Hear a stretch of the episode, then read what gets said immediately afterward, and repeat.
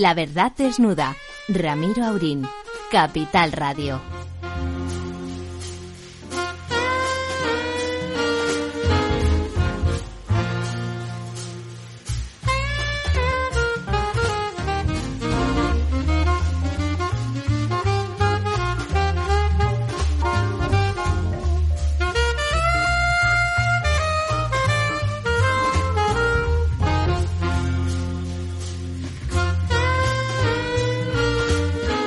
Buenas noches, amigas y amigos, en este último programa del año. Eh, un saludo breve a los contertulios, al maestro Tamames, don Ramón. ¿Cómo está usted? Pues bien, con dos cosas pendientes. Una, que está muy malito Benedicto XVI y que parece que puede estar en la fase final, según ha dicho el Papa Francisco y los medios están muy atentos en todo el mundo por ver qué puede pasar. Y la segunda, más normal, el 150 aniversario del nacimiento del maestro de la literatura española, Pío Baroja, que fue gran maestro para nosotros y se puede decir que mi generación está muy influida por don Pío. Yo me considero barojiano. Déjenme que escuchemos un poco lo que está sonando de fondo, porque es como el anuncio de lo que vamos a hacer en esta primera media hora. Por no sentirte solo, recordarás. La verdad desnuda, con Ramiro Aurín. Recordarás el sabor de mis besos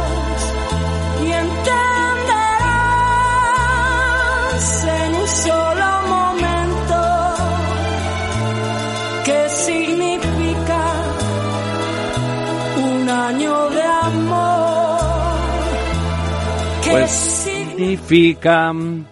un año de amor, un año eh, da para muchísimas cosas, un año de vida es una cosa maravillosa, ¿no? Un año, don Ramón, cada minuto, ¿verdad? Es una cosa maravillosa. Pues un año, imagínese usted, este año que se acabe y que ha pasado de todo, absolutamente, ¿no? Ha pasado de todo y además eh, se ha roto una de las reglas principales que teníamos a la vista en Europa, que no podía haber guerras entre los países europeos.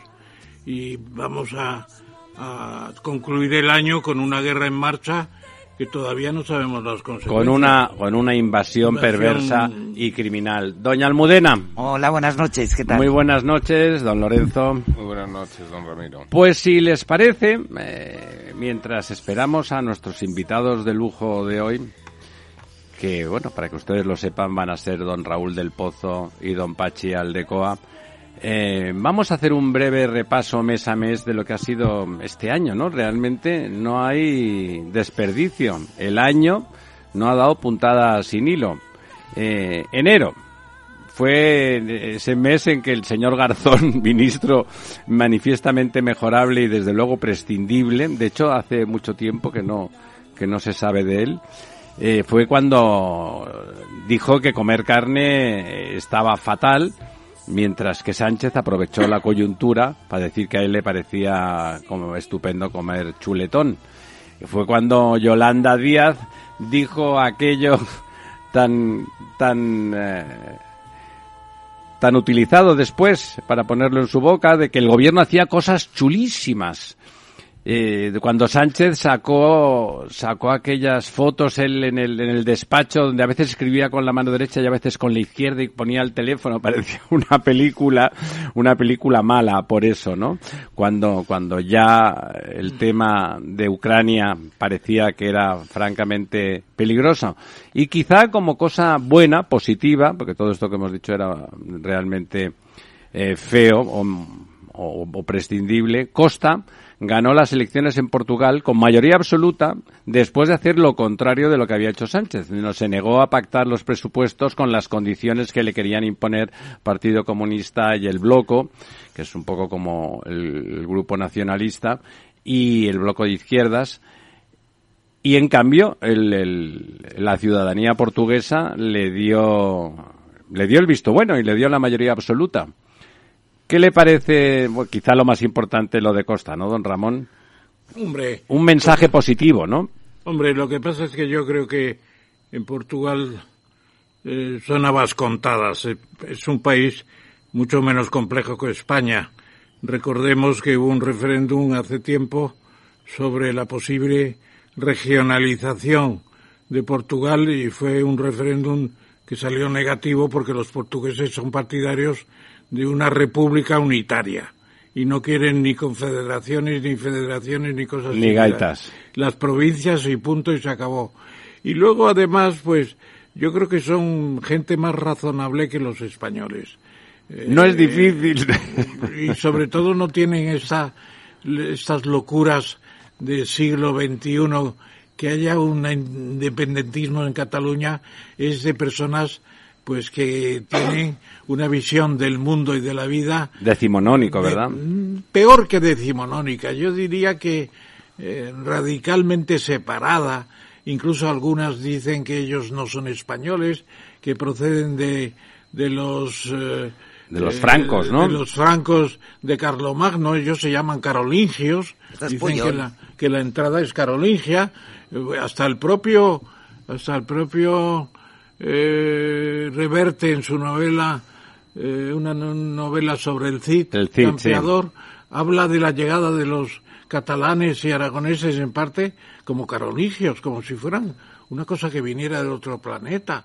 Pero bueno, ¿qué es esa historia?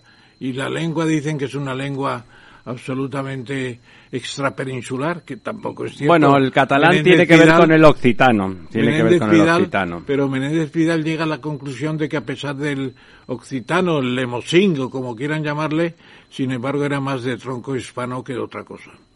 En febrero se empiezan esas cosas eh, del PP de Casado, eh, donde el diputado Alberto Casero se equivoca y el gobierno consigue aprobar la reforma laboral que derogaba parte de la reforma laboral del PP por un solo voto equivocado. Hace muy poquito eh, el Partido Popular también en la Junta de Castilla y León votó masivamente, es decir, todos los diputados equivocadamente a favor de las enmiendas del Partido Socialista a los presupuestos generales de, de la comunidad. Que eso... Eso equivocadamente. ¿Y usted cree que era equivocadamente? Hombre, pues si ellos presentan los presupuestos y le presentan un montón de enmiendas y votan a todas las enmiendas que sí, por error, pues eh, los presupuestos son los del Partido Socialista de Castilla y León y, y no los del Partido Popular, porque, porque han votado a favor de todas las enmiendas. Bueno, realmente eh, nuestros políticos, como luego nos comentará también Raúl del Pozo, son manifiestamente mejorables. ¿Quería usted decir algo, doña Aunque Almudena? yo con esto de casero, al principio pensé que se había equivocado adrede. Sí, yo para también. que saliera adelante la, la, La reforma, pactado con Casado, eh, claro. Pactado con Casado y con... Y evidentemente y con con- Bolaños, sí. Pero bueno, luego resultó que, que se hizo un lío, ¿no? Bueno, no, no volvió a fallar otra vez, eh, más adelante. y que también, volvió a fallar. Pero yo al principio pensé que, que había sido...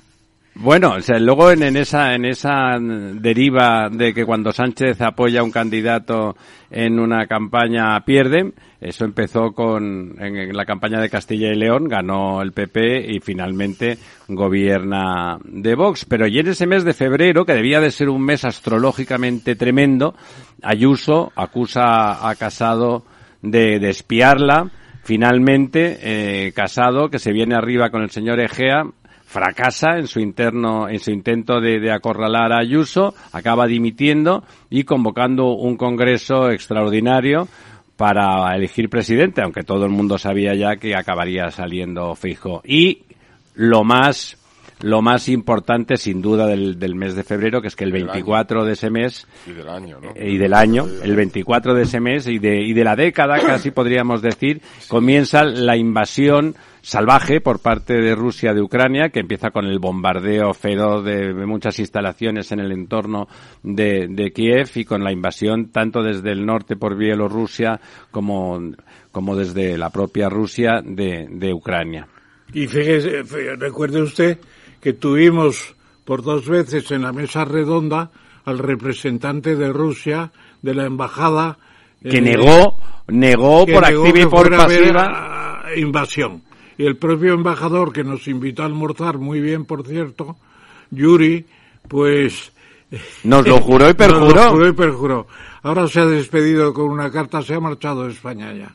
Es una pena porque llevaba 11 años y nos... eh, Debía tener pocas ganas de volver a Moscú. Desde luego, y marcharse sobre todo después de una manifestación como aquella, porque ya aquella comida era la paz, lo que estábamos Sí, respirando. sí, sí, sí. ¿Qué ha pasado ahí?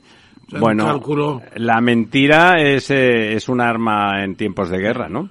Sí, sí, sobre todo lo que es una vergüenza para los soviéticos, los rusos, es la caída de la calidad del ejército soviético. Bueno, como se ha demostrado en esta guerra, ¿no? obsoletos, un almacenamiento obsoleto que todavía, claro, no, comprando armamento a Turquía, porque los grandes drones A, a Irán, a Irán. y a Turquía, y a Turquía muchísimos drones, drones. Lo que compra es misiles a Irán. Porque lo de, lo de comprarle a Turquía, que es de la OTAN, es como... Pues otra cosa que no se bueno, entiende comprarle, que le venda a Turquía, porque ellos le compran Claro, al que pueden, vende, claro, ¿no? Claro. En el mes de marzo, eh, por supuesto, ya Pablo Iglesias, Johnny Belarra y toda la pandilla de Podemos eh, decían, se quejaban de que España fuera a apoyar a Ucrania y a venderle armamento o a cedérselo y gritaban, como si no fuese el deseo de todo el mundo, que la guerra acabe cuanto antes. En realidad se referían a que Ucrania se entregara a Rusia. Pero, pero bueno. Eh, definitivamente eh, PP y Vox eh, pactan el gobierno de Castilla y aprovecha Sánchez, que no da puntada sin hilo, aprovechando que Putin pasa a ser el enemigo número uno de Occidente, le culpa de todo, de los siete puntos de, de inflación que ya teníamos antes de la guerra y de toda y de toda la mandanga. Al mismo tiempo, el mismo día, eh, mientras Calviño decía que, que, España iba a ser el país menos expuesto al impacto económico de la guerra. En ese mismo momento, Sánchez le echaba la culpa de todos los problemas económicos del país al señor Putin. Eh, comienza la huelga de transporte. ¿Qué le pareció aquella huelga de transporte? Aquella fue una huelga salvaje, porque no eran los sindicatos oficiales. Era un sindicato pequeño, Eran sí. unos grupos de mm, camioneros muy feroces. Eran autónomos que y tenían- Tuvieron un gran éxito porque con una organización mínima movilizaron a los camioneros de toda España. No les ha salido así la segunda vez que lo han intentado hace cuatro o cinco meses. Bueno, a mí me parece que tenían sus razones, porque Claro. la elevación de los costes del, la- del parque camionero ha sido tremenda. Bueno, no, de- pasaban a ser inviables muchos de ellos. Total, to- tremendo, tremendo. Tenían razón y sacaron su victoria, en cierto modo, ya las primeras eh, intentos de, de que el combustible no subiera más.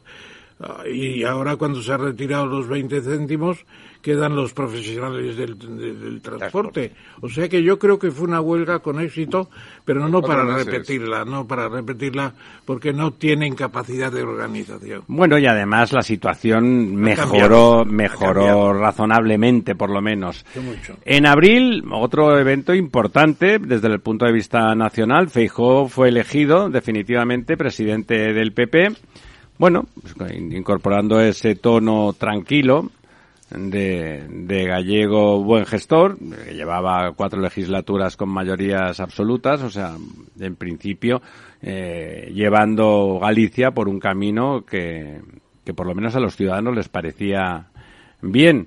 El cambio también ocurre en ese mes, fíjense que es un no parar desde el punto de vista del gobierno. An- anuncio del cambio de posición de España frente al Sáhara Eso fue. y el, y el acuerdo con Marruecos que tantos comentarios suscitó de que tenía Marruecos oculto para que el señor Sánchez se levantara por la mañana, decía, dijera que le prepararan el avión, que se plantara en Rabat, que le pusieran la, la bandera del revés, que le pusieran la bandera del revés y, y llegara a ese acuerdo. mm, Yo me atrevería a decir que humillante. ¿A usted qué le pareció, don Ramón? Hombre, a mí me parece que va contra los compromisos de España que cuando eh, el año 75 se firmó el acuerdo con Marruecos y con Mau- Mauritania de cesión del territorio después de la Marcha Verde, etcétera, etcétera, y después de haber prometido Franco un referéndum, que Franco se murió en diciembre del 75 con el referéndum pendiente que él había manifestado que iba a hacerse. A mí me parece que es una vergüenza, primero, que entonces se cediera ese territorio como si fuera un cortijo, que se dijo por los diplomáticos españoles que estaban en esa tesitura de protesta. Y después, eh, los, las variantes españolas han sido bastante miserables. Yo creo que ahí tenemos mucha vergüenza que ocultar todavía y no se va a resolver tan fácilmente. Porque eh, Alemania se puede haber pasado, eh, a Estados Unidos, a Francia, España se ha pasado también, pero ahí el resto del mundo cuenta también y, los, los, polisarios no están abandonados por completo ni mucho menos. Queda Sáhara para, para rato. Queda, y, y no creo que lo que ha hecho Sánchez sea ni correcto ni positivo y fíjese hemos perdido Argelia con lo que significa es mucho más importante que Marruecos económicamente hablando. y energéticamente, Sí. doña Almudena. No, que lo peor fue además cómo nos enteramos del cambio de postura, ¿no? Sí, sí. Por una carta... De amiguete. ¿eh? Y luego, por otro lado, que casualidades de la vida, leo hoy que una empresa israelí pacta con Marruecos la búsqueda de petróleo y gas en aguas saharauis. En aguas saharauis, justamente, ¿no? Y en aguas canarias también. Leo hoy. Eh, curiosamente, quizá el último punto interesante, que parecía, pudiera haber parecido un punto menor, excepto que como lo que ha pasado al final del año ha sido este paquete de medidas eh, terapéuticas para que, para que nos olvidemos del, del resto del año con los cambios de IVA, eh, lo que hizo el señor eh, Feijó, lo primero que hizo fue presentarle a Sánchez un paquete de medidas diciéndole que bajara el IVA de la electricidad, de los alimentos y que deflactara el IRPF. En septiembre de este año. No, no, fue. no, lo hizo en, en el- nada más en- a final de marzo. Lo primero que hizo, en abril, perdón, a final de abril. Y en septiembre lo reiteró, lo reiteró. con mucho detalle, hasta el punto de que dicen que las medidas de ayer martes son un plagio Sí, sí, del pero- programa del Pero PP. entonces le dijeron que era completamente retrógrado Sí, y que era no tener proyecto de país querer bajar los impuestos. Estalla el escándalo Pegasus, el presidente y los ministros dicen que a ellos también les han espiado con Pegasus, parece la Colau, que siempre quiere ser el muerto en el entierro y el niño en el bautizo. Eh, se plantea el gobierno, plantea la excepción ibérica para el precio del gas, eh, se sustituye a la señora del CNI por el caso Pegasus, Pegasus, alguien se tenía que comer el marrón, las elecciones andaluzas van para adelante y la candidatura de, de Adelante Andalucía llega tarde, Podemos no entra y ya sabemos cómo, cómo acabó Bueno, ¿y qué es todo el- eso. ¿Qué es el cheque de 200 euros?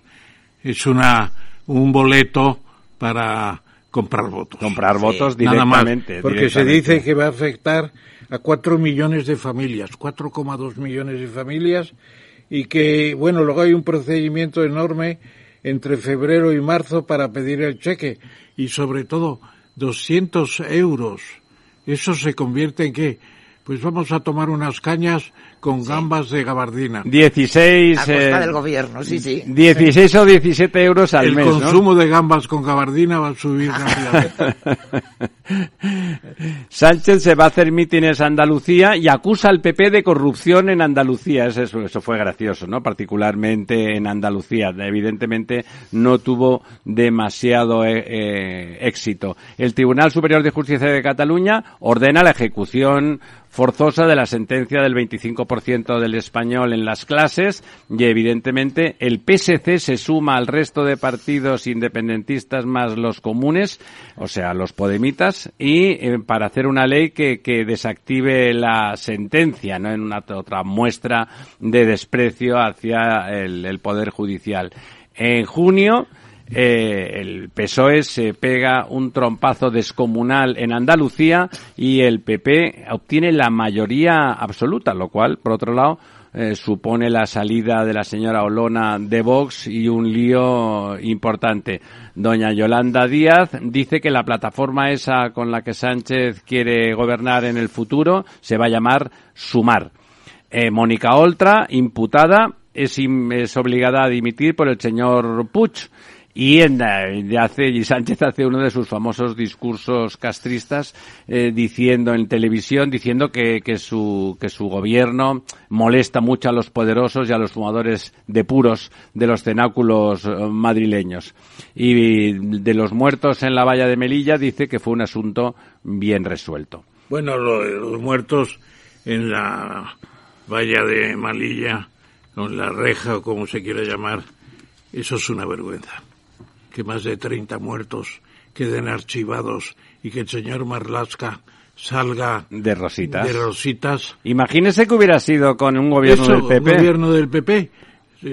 Moción de censura. Y, y, divisiones a tutiplé y intento de convocatoria de elecciones generales. Intento de criminalizar absolutamente. Manifestaciones cada día en las calles, las calles. También hubo, no hay que olvidarse, en mes de junio, la cumbre de la OTAN con el famoso paseillo paseillo de Sánchez al lado como subalterno al lado de Biden que no se dignó ni mirarlo. Porque al final, ¿quién ha matado a los, a los de la de la valla de Melilla? Porque eran treinta y tantos. ¿Y qué, quiénes fueron los agentes marroquíes? Se dice que los agentes marroquíes, sí. Pero bueno. Eh, Pero no se puede decir porque ya eran amiguísimos el, amigo Mohamed VI y el señor Sánchez. En julio, eh, fruto de la reunión de la OTAN, Sánchez anuncia que va a duplicar el gasto militar, eh, pacta la ley de memoria democrática, que es la desmemoria democrática con los exetarras de Bildu, eh, justamente unos días antes del 25 aniversario del asesinato de Miguel Ángel Blanco.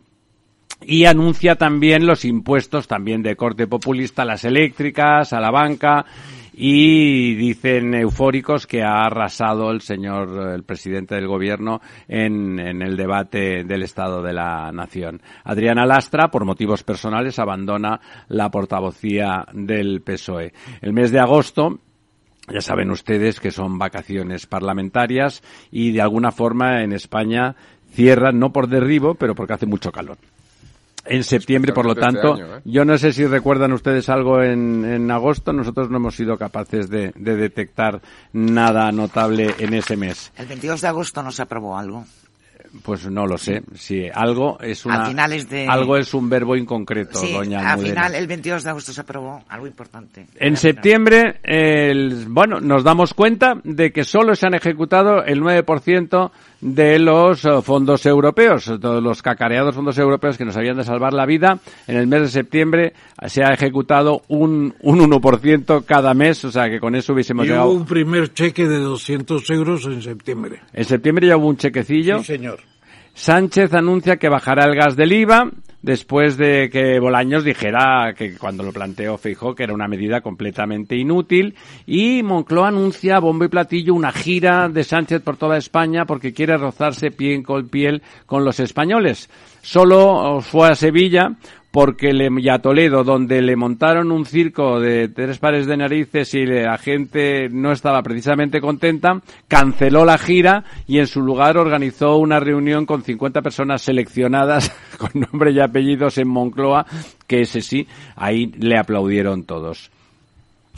Eh, la entrevista que Pedro Sánchez se organizó en televisión para donde dijo que era el gobierno de la gente, apenas la vieron 700.000 espectadores, que desde el punto de vista de, de share, de audiencia para el presidente del gobierno, es seguramente la más baja, con mucha diferencia, de todas las intervenciones de los presidentes de España en la democracia.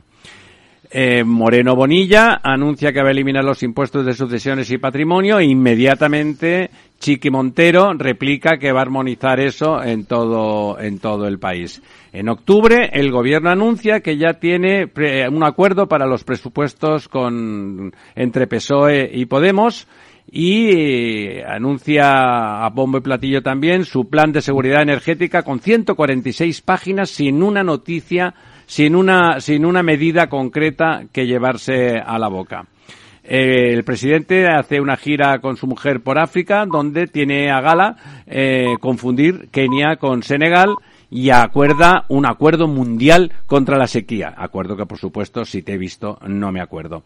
Eh, Feijó, en noviembre ya, rompe todas las negociaciones para renovar el Poder Judicial, tras decir la señora Montero, una vez más, que oportuna ella siempre, que van a llevar al Parlamento la reforma de la sedición y todo lo que le pidan los señores de RC, tal. En ese momento dice que sedición sí, pero malversación no. Bueno, no hace falta decir cómo ha acabado ese no a la malversación en apenas 30 días de diferencia.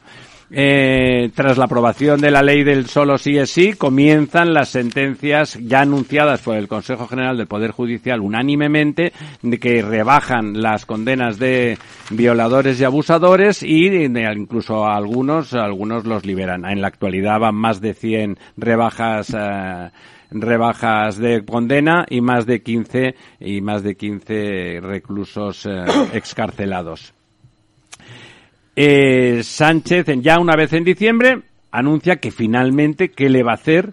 que le va a hacer. También reducirá las penas por malversación en la ley trans, que por un momento pareció que iba a defender una posición eh, más racional. También se viene atrás y se aprueba que los niños mayores de 13 años, creo, pueden decidir que se operan y que se... 12 años que se operan y que van a, bueno, pueden hacer lo que les dé la gana a niños de 12 años con su cuerpo y desgraciarse para siempre antes de ser mayores de edad, que es cuando uno, en principio, puede tirarse por la ventana libremente.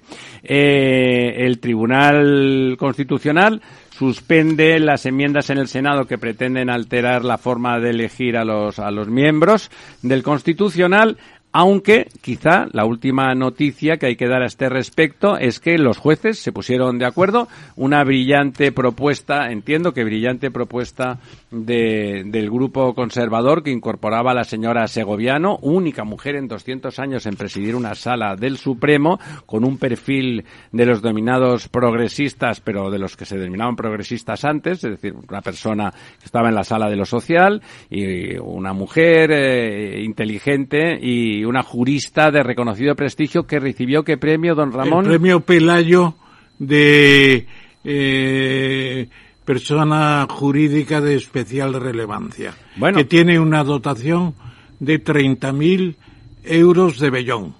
Eso, eso que no sabemos si tuvo alguna cosa que ver, además de que la propuesta era muy sensata y muy conciliadora, por decirlo de alguna forma, proponían a, a una a una mujer de consenso entre la carrera judicial y de perfil más progresista frente al candidato que proponían en principio muy afín al gobierno. No sabemos si tuvo algo que ver con el discurso del rey, del que, por cierto, hablaremos de forma inmediata con don Raúl del Pozo, que si Dios quiere ya está, eh, ya está al teléfono y al que le dedicamos esta canción.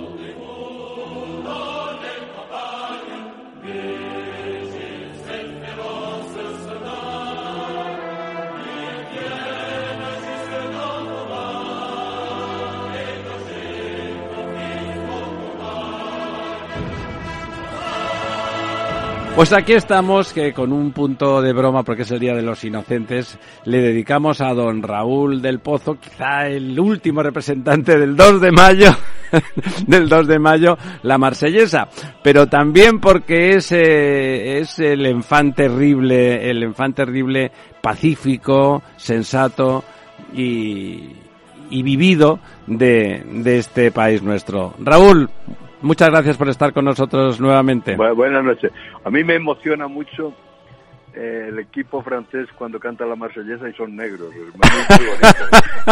Que es la selección africana en realidad. es la- lo que es la, eh, lo universal de la Revolución Francesa.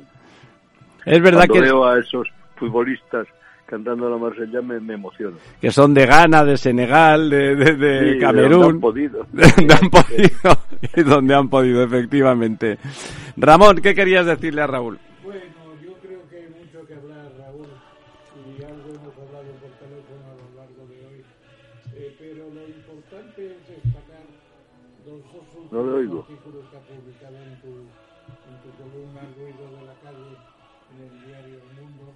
Ayer asalto al régimen y hoy veneno en la política.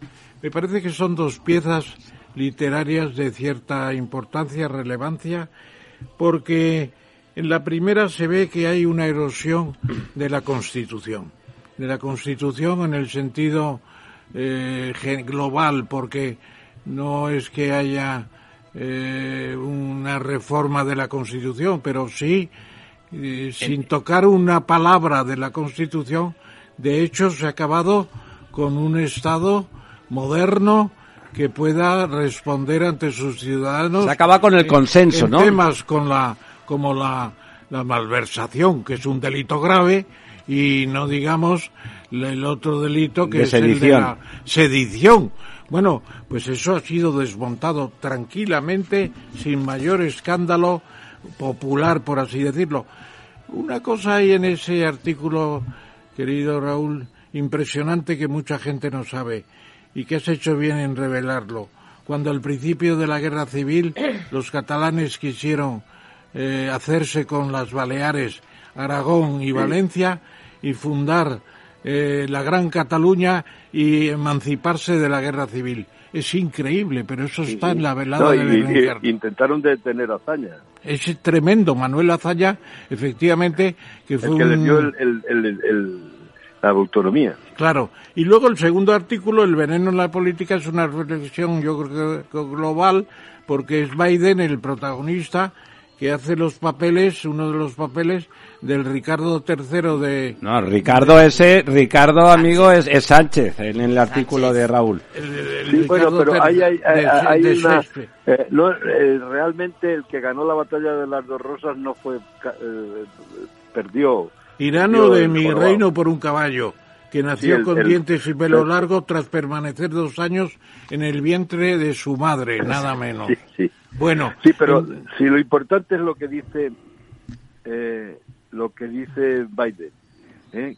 que, que dice que, que los Estados Unidos eh, lamenta el veneno que infecta la política de los Estados Unidos. Nuestra política se ha vuelto tan furiosa, tan mezquina, tan partidista. Y lo dijo en la Casa Blanca en el discurso de Navidad. Y empleó el, ven- el veneno como metáfora. Y Yo recordaba en el artículo que no que aquí en España eso, no, también se hace la cantarela de los Borgia, que era una obra de arte del Renacimiento. Pero, y la utiliza también Putin contra los enemigos. Pero aquí también el, el- la gente cree que el gobierno de la gente está debilitando la democracia y el Estado de Derecho, lo que tú decías antes, y culpan a Sánchez de la polarización. Y hay sobre todo un fuerte rechazo popular a las reformas de sedición y de malversación. Vamos Eh, a en ver si se mantiene, porque como verás seguramente oirás en la segunda parte de la sesión de hoy, y perdón, señor director, que lo anuncie, vamos a tener un repaso de lo que podría ser el mandato de semestral de seis meses de la presidencia europea por España. Y ahí vamos a tener una especie de lucimiento, de brillantez, de intento de que Europa se salva por España, con lo contrario que decía Ortega y Gasset. España es el problema y, y, y- y y la- y Europa la- la, y Europa la solución. Hoy la solución es España. el Según, según, es el, según nuestro Ricardo III particular, ¿verdad? Particular también. Bueno, Hoy, hoy, hoy mismo es, es, es alarmante cuando dice, dice 200 euros y parece que, que, que va a llegar a todas las... a- a- parece que lo dice cuando lo dice suena a que lo va a dar 200 euros al día y va a dar en realidad poco más de unas gambas 50 con gabardina. Sí, no, 50 céntimos, 16 euros. Bien. Mañana, pasado mañana, que, Al- que- ¿Ha- ¿Hay algo con tu teléfono? que parecía que iban a hacer una obra de caridad, un estado de caridad, y lo que hacen es propaganda, no hacen caridad, hacen propaganda. O sea, lo dice con tanto énfasis que parece que, que, que ¿quién se iba a imaginar que son 50 céntimos al día? 50 céntimos al día. Ni para un café, ni para un café. bueno, No, eh, ha- hacen propaganda solamente. sí, además luego, si te fijas, Raúl, cada vez que primero hacen propaganda, el, el, el, el, bono es ridículo, pero además luego no lo pagan. O sea, luego prácticamente ponen unas trabas administrativas majestuosas para Sí, conseguir por ejemplo, que quede... no, ha- no ha llegado, no ha llegado la, lo- la paga que dieron los 200 euros otra vez, que los dieron, no ha llegado más que a la cuarta parte de la gente. Sí, No, lo- es así, es. Hay un problema burocrático, hay un problema de desorganización, eh, hay un descalzaperros. Este gobierno, más que nada, es un descalzaperros. El gobierno de- que dicen más de izquierda de la historia, lo que es, es, es- es- son incapaces, incapaces. Efectivamente, básicamente torpes, ¿no? Básicamente torpes. ¿Tú crees, eh, Raúl, que eh, el discurso del rey eh, de Nochebuena eh, puede haber tenido una influencia, en cierto modo, en la última movida del Consejo General del Poder Judicial para finalmente llegar a un acuerdo con los Yo no lo dos, creo. con no, los no lo creo. magistrados para constitucional? hacen propaganda del otro lado. Eh, yo no lo creo. El rey hizo un mágico discurso, pero con, con, con mucho tacto porque si se pasa, pues le dan puerta, camino y monteño. ¿eh? Sí. O sea que, que el- el- la posición de la monarquía en España en este momento es muy débil. Ya ha picado eh, el primer rey, que, que era un rey mítico, un el mejor rey desde Carlos III, aunque al final cometió terribles errores, pero entonces el, el Felipe VI no tiene la mitología de, de su padre y, este, y está muy debilitado.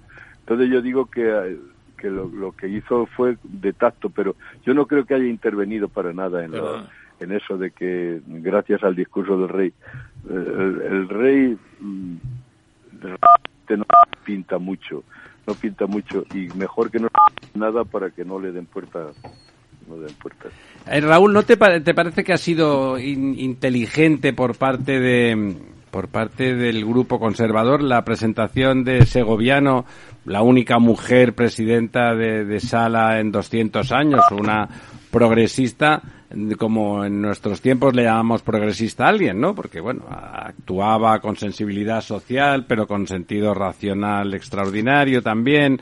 Eh, bueno, y que era difícil de rechazar, ya que en estos tiempos se puede rechazar cualquier cosa, eso también es verdad. Pero es verdad que era una candidata mucho más complicada que rechazar que, que otros que habían presentado, ¿no? Bien, y me parece que, que lo que ha ocurrido es, es importante y beneficioso. Pero yo creo que ha habido pacto secreto entre ¿Sí? los dos partidos. Yo creo que sí. Y, y no lo sé, no, no estoy seguro. Lo que estoy casi seguro es lo de que el rey no ha intervenido, que, que el discurso del rey no ha, No ha afectado, ¿no? no ha afectado a mi modo de verlo. Hombre, es interesante lo de que haya podido haber un pacto secreto con... Es con- muy posible. Yo, yo me, me malicio que ha habido. ah, Sí, la verdad es que las cosas rara vez pasan por casualidad, ¿verdad? Exactamente.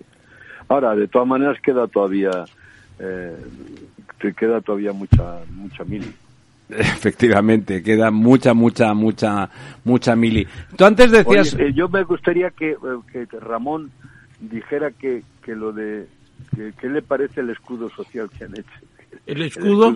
Sí, lo de los, eh, los impuestitos estos, la, la bajada del IVA, Ah, todo bueno, eso. es- sí. Lo comentábamos antes de que entraras tú en, en la mesa redonda, me parece, porque cuando Feijó llegó a la posición que tiene actualmente de presidente del Partido Popular, a poco de... En abril, en abril. en abril hizo una presentación de que había que combatir la inflación con una reducción de impuestos y de precios de primer consumo, etcétera, y lo reiteró en septiembre casi de forma que lo que se ha hecho ahora parece un plagio. Bueno, era lógico que se hiciera. Y lo que Sí, se lo ha hecho, a París. lo que, lo París que es Exacto. difícil, Eso no era progresista, sí. pero lo difícil también va a ser que la retirada del IVA en los impuestos alimenticios pueda tener un efectivo cumplimiento. Las sanciones de incumplimiento de lo que se llama quedarse con las rentas fiscales, eso se llama rentas fiscales, se las quedarían los vendedores, eh, pues eso sería terrible que no tuviera una repercusión inmediata y de, de calibre importante. ¿Y eso, don Ramón, se puede controlar? Eso es lo que yo me preguntaba viniendo para acá en el taxi, si tenemos inspectores suficientes para saber eso.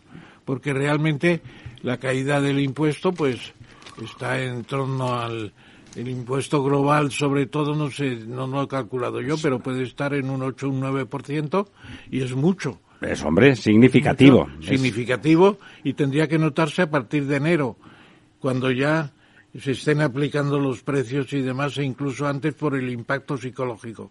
Y ahí faltan inspectores. Necesitamos una administración más sensible, con mayor capilaridad, con mayor facilidad de ejecución de las leyes. Se habla mucho del Tribunal Constitucional y no se dice que sus sentencias no se cumplen. Bueno, No, claro que no se cumple.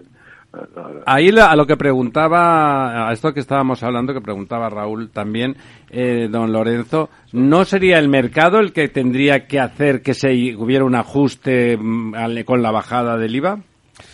Sí, la verdad es que es lo que tendría que ser, ¿no? Bueno, yo en principio el tema de la bajada del IVA en, en- en- en, digamos, en bienes de primera necesidad, a mí no me parece mal, me parece que No, no, es, sí, sí. es- por es- supuesto. es una medida Eso es lo que yo, perdón, discúlpame que te interrumpa. No, está bien, Es que, está bien. Eso es una medida buena. Ahora, Sí. es un poco caridad, y la caridad, ya sabes lo que se dice de la caridad. Es un Estado caridad, un gobierno caridad, un gobierno caritas. Bueno, yo, yo de todas Eh, formas, eh, perdóname Raúl y, y buenas noches, eh, yo, yo no veo que eso sea caridad. Hay estados, yo he vivido cuatro años en Irlanda, donde los alimentos tienen IVA cero, donde los, eh, eh, mm, eh, eh, los dodotis de los niños tienen IVA Sí, cero, donde la ropa de los niños hasta los 14 años tienen IVA cero. Y yo bienes de que- primera necesidad. Claro, yo no entiendo que eso sea tanto caridad. Es decir, yo creo Bueno, que es que, sí, es no, que teníamos un sistema impositivo buena, o sea, injusto. que, que, que, que yo creo que es útil, que, que es verdaderamente útil y, y justo, es justo. La pregunta es si el mercado traspasará esa, esa bajada de impuestos a los precios. Sí, eh, por desgracia yo ahí, digamos. claro, por desgracia yo sí que comparto la idea del profesor eh, Tamames de que efectivamente al final tú tienes una demanda, una oferta, en la medida en que los consumidores no se pueden desgravar el IVA, van al precio y, y ese es el Van a que precio, pueden claro. pagar, con lo cual es posible que lo que se produzca es una subida de los de los, De los bienes márgenes, ¿no? Para absorber parte, no todo, pero sí una parte eh, de la inflación. Lo que no hay, lo que no hay suficiente insistencia es que estamos en un contexto muy especial, porque los ingresos tributarios fiscales del Estado están creciendo Han como nunca. Por la recaudación del Como IVA. nunca, con No, un no, gracias a- 17% gracias a- No hay la inflación. de expansión Y- y sobre el año pasado, que recoge la inflación y la multiplica. Raúl, Bueno, yo creo que la verdadera medida, están diciendo que hace medidas electorales, es lógico que las haga, pero la verdadera medida electoral ha sido el subir a nueve millones de personas las pensiones. Eso me parece... El ocho y medio. de- eh, con ocho y pico de media, ¿no? Sí, sí. Eso va- me parece es asombroso, porque eso sí que puede cambiar el sentido del voto, ¿eh? a mi modo de ver. Sí, no, no, al, mío también, los, ju- los- los- las personas mayores, los jubilados, votan de forma bastante sistemática y podrían cambiar el sentido del voto. ¿Qué querías Sí, decir, No, yo quería preguntar, yo pre- quería preguntar a Raúl eh, un poco por, por una actitud que yo creo que la estamos experimentando desde la vuelta de, de Navidad en el señor Sánchez, eh, que dentro de su, bueno, pues su capacidad camaleónica, pues parece que ha dado, que ha dado un giro, ¿no? En estos momentos está con las tropas españolas eh, en el exterior.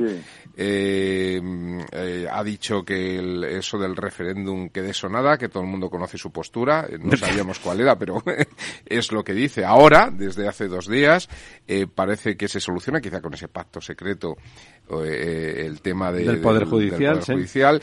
En fin, que parece que el señor Sánchez eh, se está poniendo en campaña y que se tiene que Sí, pero la gente diferenciar. no lo olvida.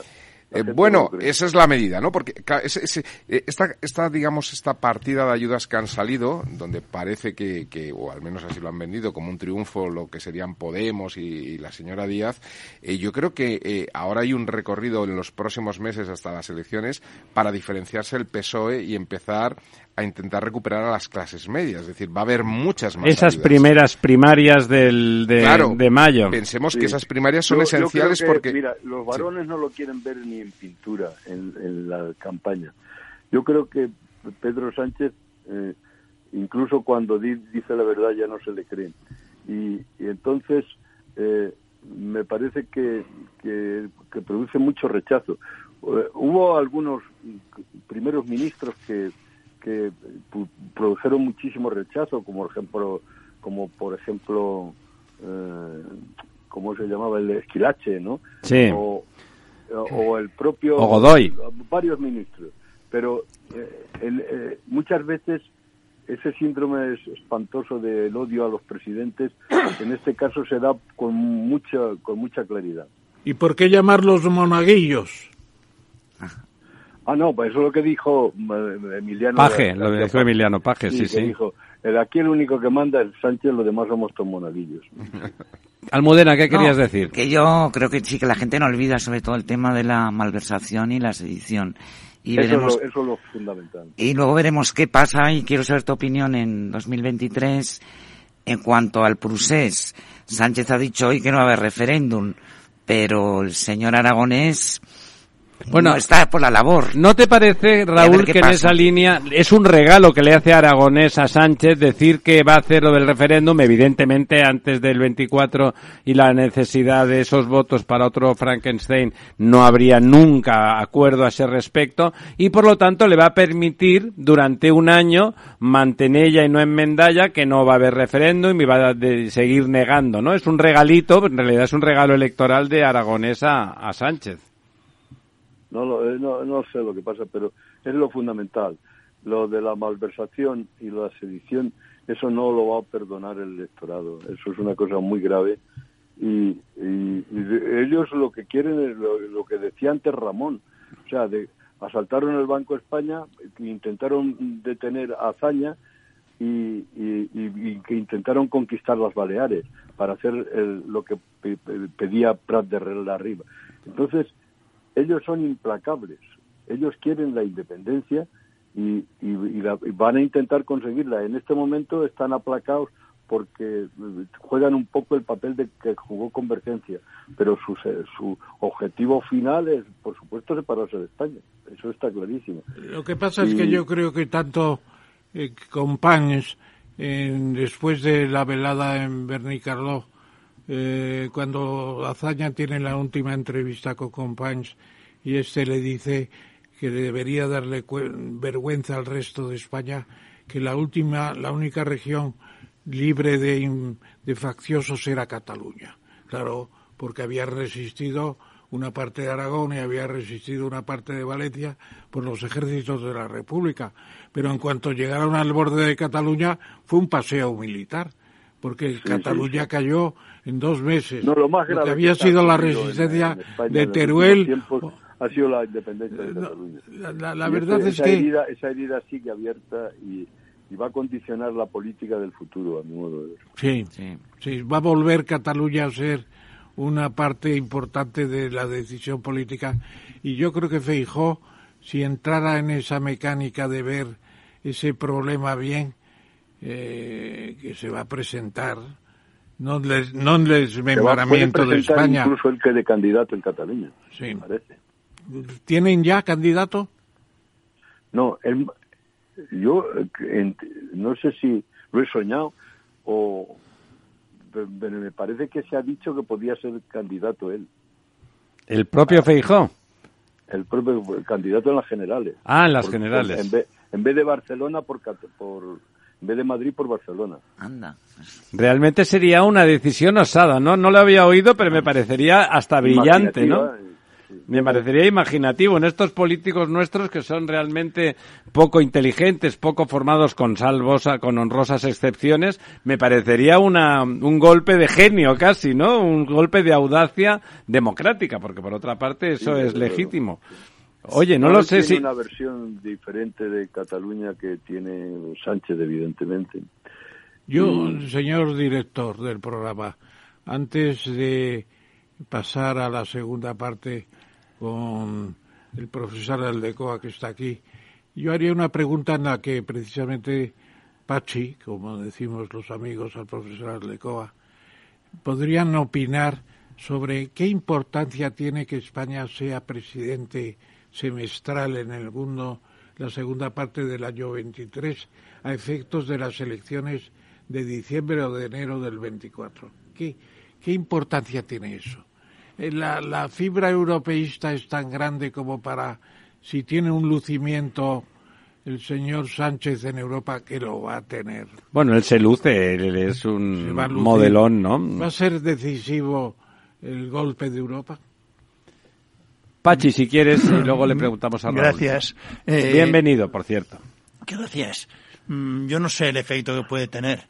Lo que sí sé es que la presidencia española llega en un momento muy especial, porque está claro que los temas pendientes pocos se han tomado en la presidencia checa, prácticamente nada se va a hacer en la presidencia sueca, y después viene la presidencia belga y la húngara. Luego, en esa situación, objetivamente, eh, la presencia española va a ser importantísima, sobre todo si hay acuerdo entre las fuerzas políticas, que no tiene por qué no haberlo. ¿no? ¿Acuerdo en qué sentido quieres decir? de los grandes temas que tienen presentes. que Eh, se solucionen temas y se tomen claro, decisiones. que de momento no hay diferencias en relación a los temas europeos. o por Sí, lo pero no, no va a haber alianza. Eh, Raúl, ¿tú crees que, que, que ese- esos temas europeos de calado y sin, sin duda políticamente importantes pueden incidir en, en las elecciones bueno. españolas? Bueno, ya ha dicho Ramón antes que Europa es el, España es el problema y Europa la solución. Pero no, no, eh, en España es un país bastante europeísta, pero no creo que tenga mucha importancia eso, porque él tiene que, met- eh, que adaptarse al guion, no puede hacer como aquí, no puede, no puede hacer propaganda. Tendrá que ser tener más tacto y saldrá mucho en las fotos, pero como te decía antes, él produce un rechazo que, a veces es incluso injusto, exagerado. Visceral, ¿verdad? Sí, eso es visceral. Es una cosa de que, que la, la gente se pone enferma hablando de él. Yo no he visto. También se lo odiaba, se odiaba en cierta manera a Suárez y al final a Zapatero, pero como eh, como el odio que suscita mm, este presidente es, yo creo que es, eh, es exageradísimo. Yo Bueno. ahí, yo ahí disiento de Raúl y creo que Europa va a tener muchísima importancia y que es posible incluso que estén retrasando los fondos nuevas generaciones y los fondos europeos en general para verterlos a partir del segundo semestre y que haya dinerito fácil y ligero. Eh, Es muy difícil de repartir, Ramón. Están Rápidamente, es difícil, eh, hay que hacerlo, ¿eh? Repartir dinero no es tan fácil. No es tan fácil, pero eh, hasta ahora han repartido poco y tienen mucho fondo acumulado y pueden disponer de cantidad de miles de millones para dar y tomar. Creo, no sé, ¿qué tal? Pachi, No, bueno, sí. Yo creo que sí. tú estás de Yo acuerdo. creo que ahí hay una capacidad enorme.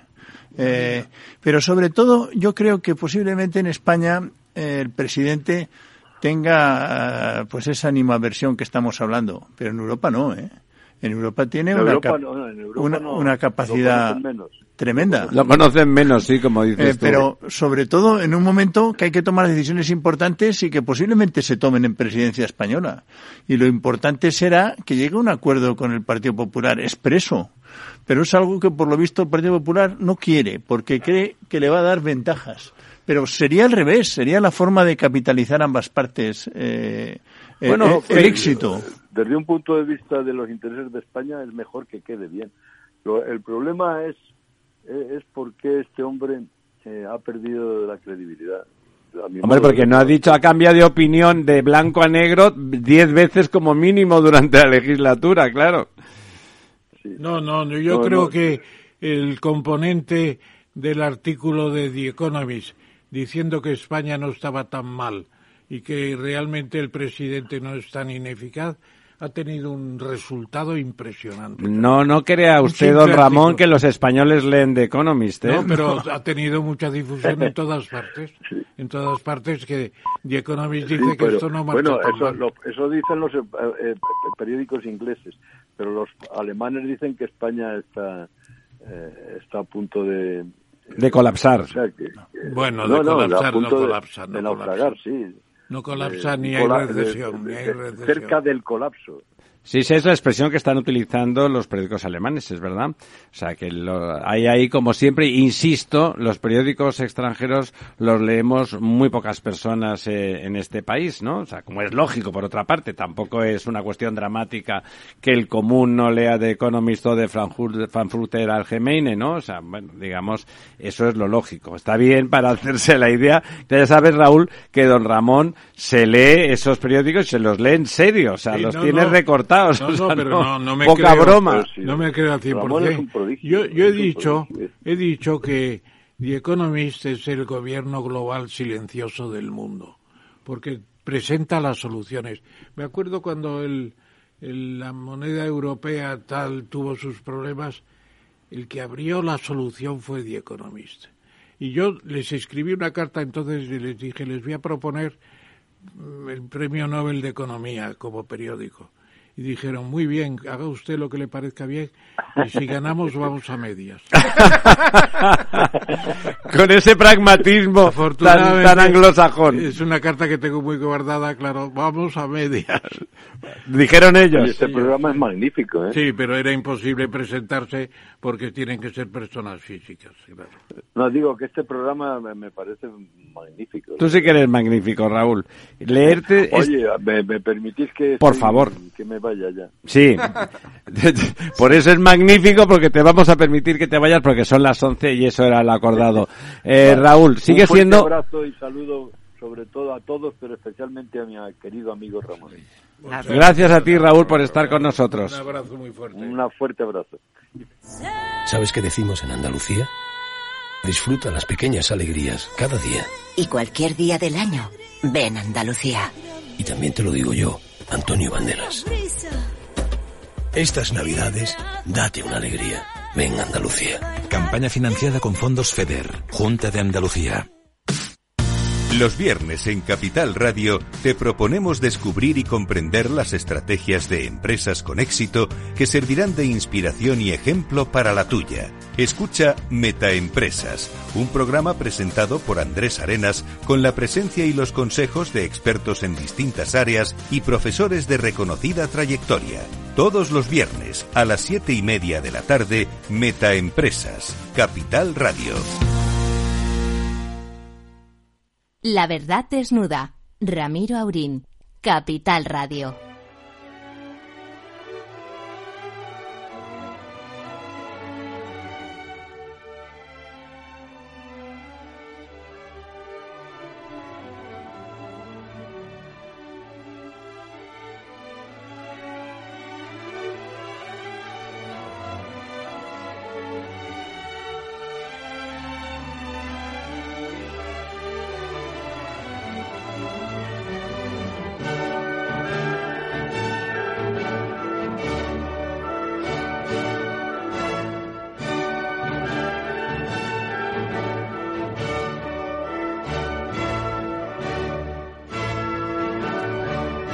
Efectivamente, como comentaba Pachi, es el himno de Europa, es el himno de la alegría, el, un canto a la amistad. Ese, comentábamos antes del programa con Ramón, que igual que Shakespeare, Beethoven, al final de su vida, digamos, la expresión de su arte y de su genio, mm, baja un tono más necesariamente humano, ¿no? Diríamos, y después de esas sinfonías tremendas, extraordinarias, pero con otra naturaleza, entra en, en- en una música que realmente transmite esa sensación de concordia y que es y que es muy bonito, ¿no? Que sea el himno de Europa. Realmente los, los europeos y la gente dedicada a, a lo europeo se reconocen en ese himno. Yo creo que sí. Yo creo que cuando se elaboró la Constitución, eh, el proyecto de constitución que luego no nace. Constitución Europea. La Constitución Europea se, se aceptó por parte de todo el mundo eh, el que fuera el himno de la alegría, el himno de, de Europa, y figuraba en la propia Constitución. ¿Y qué pasa con esa Constitución?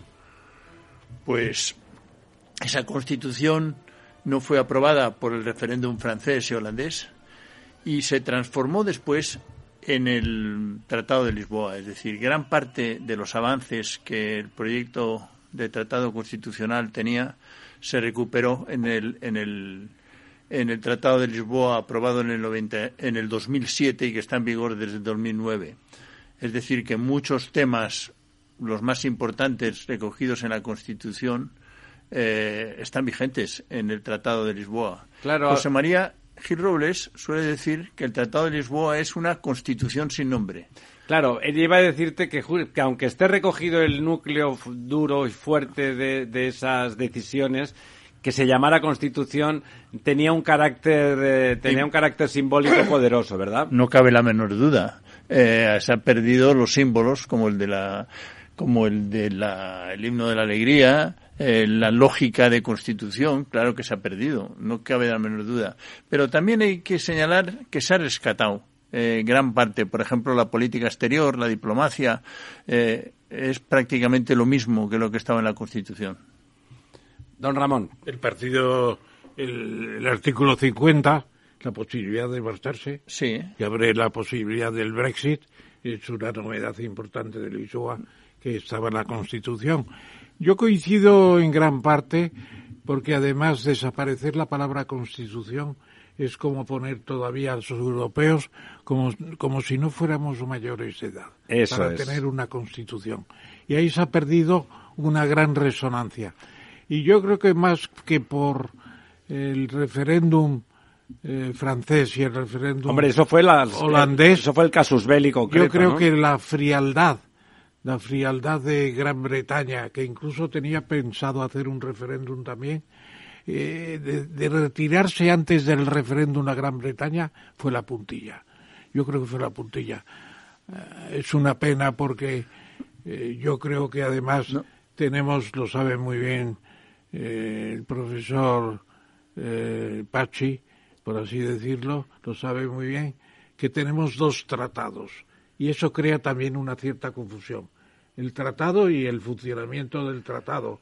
Y luego es muy complicado, no tiene la configuración constitucional, ni tiene el llamamiento, ni el preámbulo que tenemos nosotros en la Constitución, que es formidable y que no se estudia lo suficiente. Necesariamente la unión política pasaba por tener una Por ahí, constitución sí, y llamarla constitución, ¿no? Un poco. Bueno, yo creo que tenemos unión política eh, en la medida en que mm, los elementos fundamentales están en marcha, donde tenemos una Carta de Derechos Fundamentales exigible, donde tenemos un sistema, institucional, un sistema político, donde tenemos un Parlamento Europeo que tiene eh, gran parte de los poderes eh, legislativos y políticos, eh, hay que rematar ese, ese proyecto. Y eso es principalmente una de las tareas pendientes que le queda a, a este año y a la presidencia española.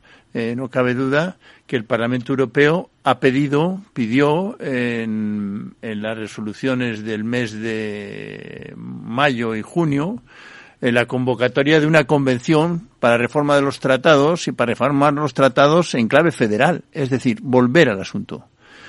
Eh, desgraciadamente, las presidencias siguientes, empezando por la francesa, no lo hicieron posible. Porque También- los franceses que tan tan adalides han porque, sido otras porque, veces. porque a pesar, yo tuve en el Parlamento Europeo en Estrasburgo el día 9 de mayo, en la que el presidente Macron eh, se comprometió formalmente a que iba a convocar y a reformar los tratados en clave. Él no utilizó nunca la clave federal, pero sí de soberanía compartida. Las otras dos representantes de las instituciones, la presidenta del Parlamento y la presidenta del- de la Comisión, sí utilizaron la palabra federal. Él no fue capaz de plantear ese compromiso porque le, le, le tocó el Consejo de junio en medio entre la primera y la segunda parte de las elecciones. Y la primera vuelta le salió mal y por lo tanto plantear en esa situación Temas de soberanía en Francia, ¿verdad? Eh, era imposible. Eh, y esa fue la razón fundamental. Sorprendió que en la resolución del Consejo Europeo del 13 de, del 23 de, de junio, sin embargo, no se hiciera ninguna referencia a la petición formal del Parlamento Europeo de convocar una tercera convención y de la reforma de los tratados. A mí me parece que una tercera convención puede ser prematuro y peligroso. Yo te preguntaría muy concretamente, el hecho de que en la Unión Europea se haya quedado como único país con fuerza nuclear, sea Francia, ¿significa que Francia está por encima de los demás? No. ¿O Macron no ha conseguido eso? Yo creo No. que no lo ha conseguido, ¿no? No, yo no creo que está por encima de los demás. Eh, yo creo que él tiene una serie de problemas internos que son lo que le ha dificultado eh, mm, dar los el paso que estaba previsto. Y ahora mismo uno de los temas centrales está eh, si se va a convocar la convención y de qué manera. En todo caso, hay una petición formal del Parlamento que tiene competencia para ello que el Consejo tiene que resolver. La dificultad también supuso que como consecuencia de la, de la agresión, de la guerra, eh, se incorporó como país candidato a Ucrania y a, Moldavia y en su caso a Georgia. Eh, lo cual complica más la situación política e institucional de- del sistema europeo, porque lo que está claro es que para que esto se entren de verdad hay que reformar el sistema político. Es imprescindible. Con un modelo a 27 vamos ranqueando, pero A con un- 30 ya, ¿no? a 30 y a 32, es decir, es incompatible eh, ambas cosas. Que no se atendiera a la cuestión de fondo de la reforma política en un momento que, sin embargo, se dan decisiones importantes en materia de, de ampliación. Eh, y ahora casi no ha salido en la prensa española, pero, pero, pero eh, el último país que se le ha dado condición de candidato es eh, no me sale el nombre. Mm, Georgia no. No, no. Bueno, ha habido un, un- un país más, de tal forma que esto se ha complicado. Pero hay un tema central que tampoco los medios españoles le han dado importancia, y es que... eh, No se será Azerbaiyán. ¿No será? Azerbaiyán. No, no, no, no. Es, es, es parece mentira. Armenia. Que, no, no, No, es un país balcánico, ¿no? Sí, sí, ahora saldrá el nombre. País balcánico, Eh, sí. que, que, que está formado Kosovo. Por No, dos, no. Montenegro, ¿no era? No, bueno, Montenegro ya es candidato y está a punto de, de, de- ¿Serbia? de ingresar. No, Eslovenia. Serbia también. No, no, no, ya me, sa- me, me- Bueno, no te me- sale ahora mismo, me sale ahora mismo el nombre. Pero me- quería aprovechar esto. Bosnia-Herzegovina. Bosnia-Herzegovina. Es el país que acaba de entrar y que prácticamente Acaba de entrar. No, acaba de ser acaba de candidato. ser candidato. Ah, candidato. sí. El 20 o de diciembre, hace unos días, en la prensa española habrá Es verdad que no lo ha dicho una prácticamente. nota muy chiquitina. Eh, cuando lo que con eso se consolida es la idea de la comunidad política europea, que tampoco ha tenido trascendencia entre nosotros.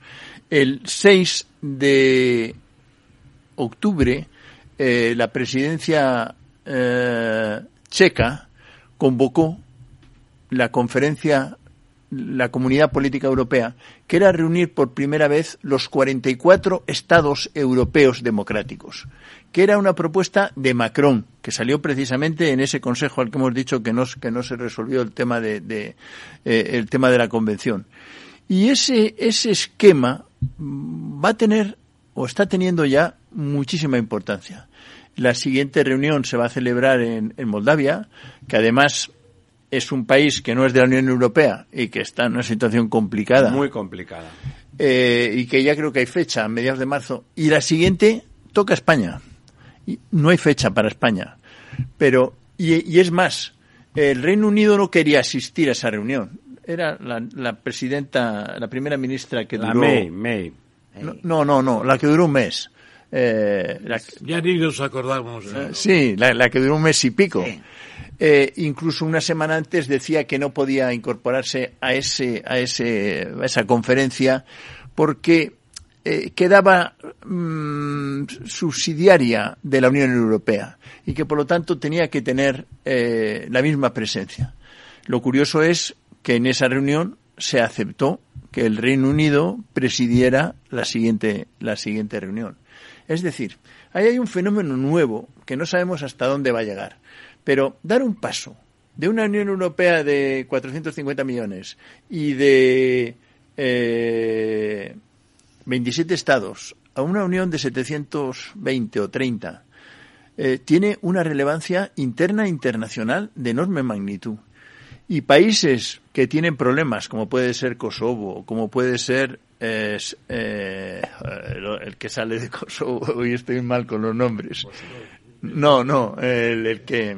Herzegovina. No, no, no. bueno, no, no. da igual. Eh, el que tiene el conflicto ahora mismo con Kosovo. Serbia. No, que es Serbia, sí, Serbia. que es Serbia. Serbia. Que es Serbia y que incluso hay un conflicto, empieza a haber tiros eh, estos días en, en, en- Es un sitio donde los tiros lo tienen por la mano, sí.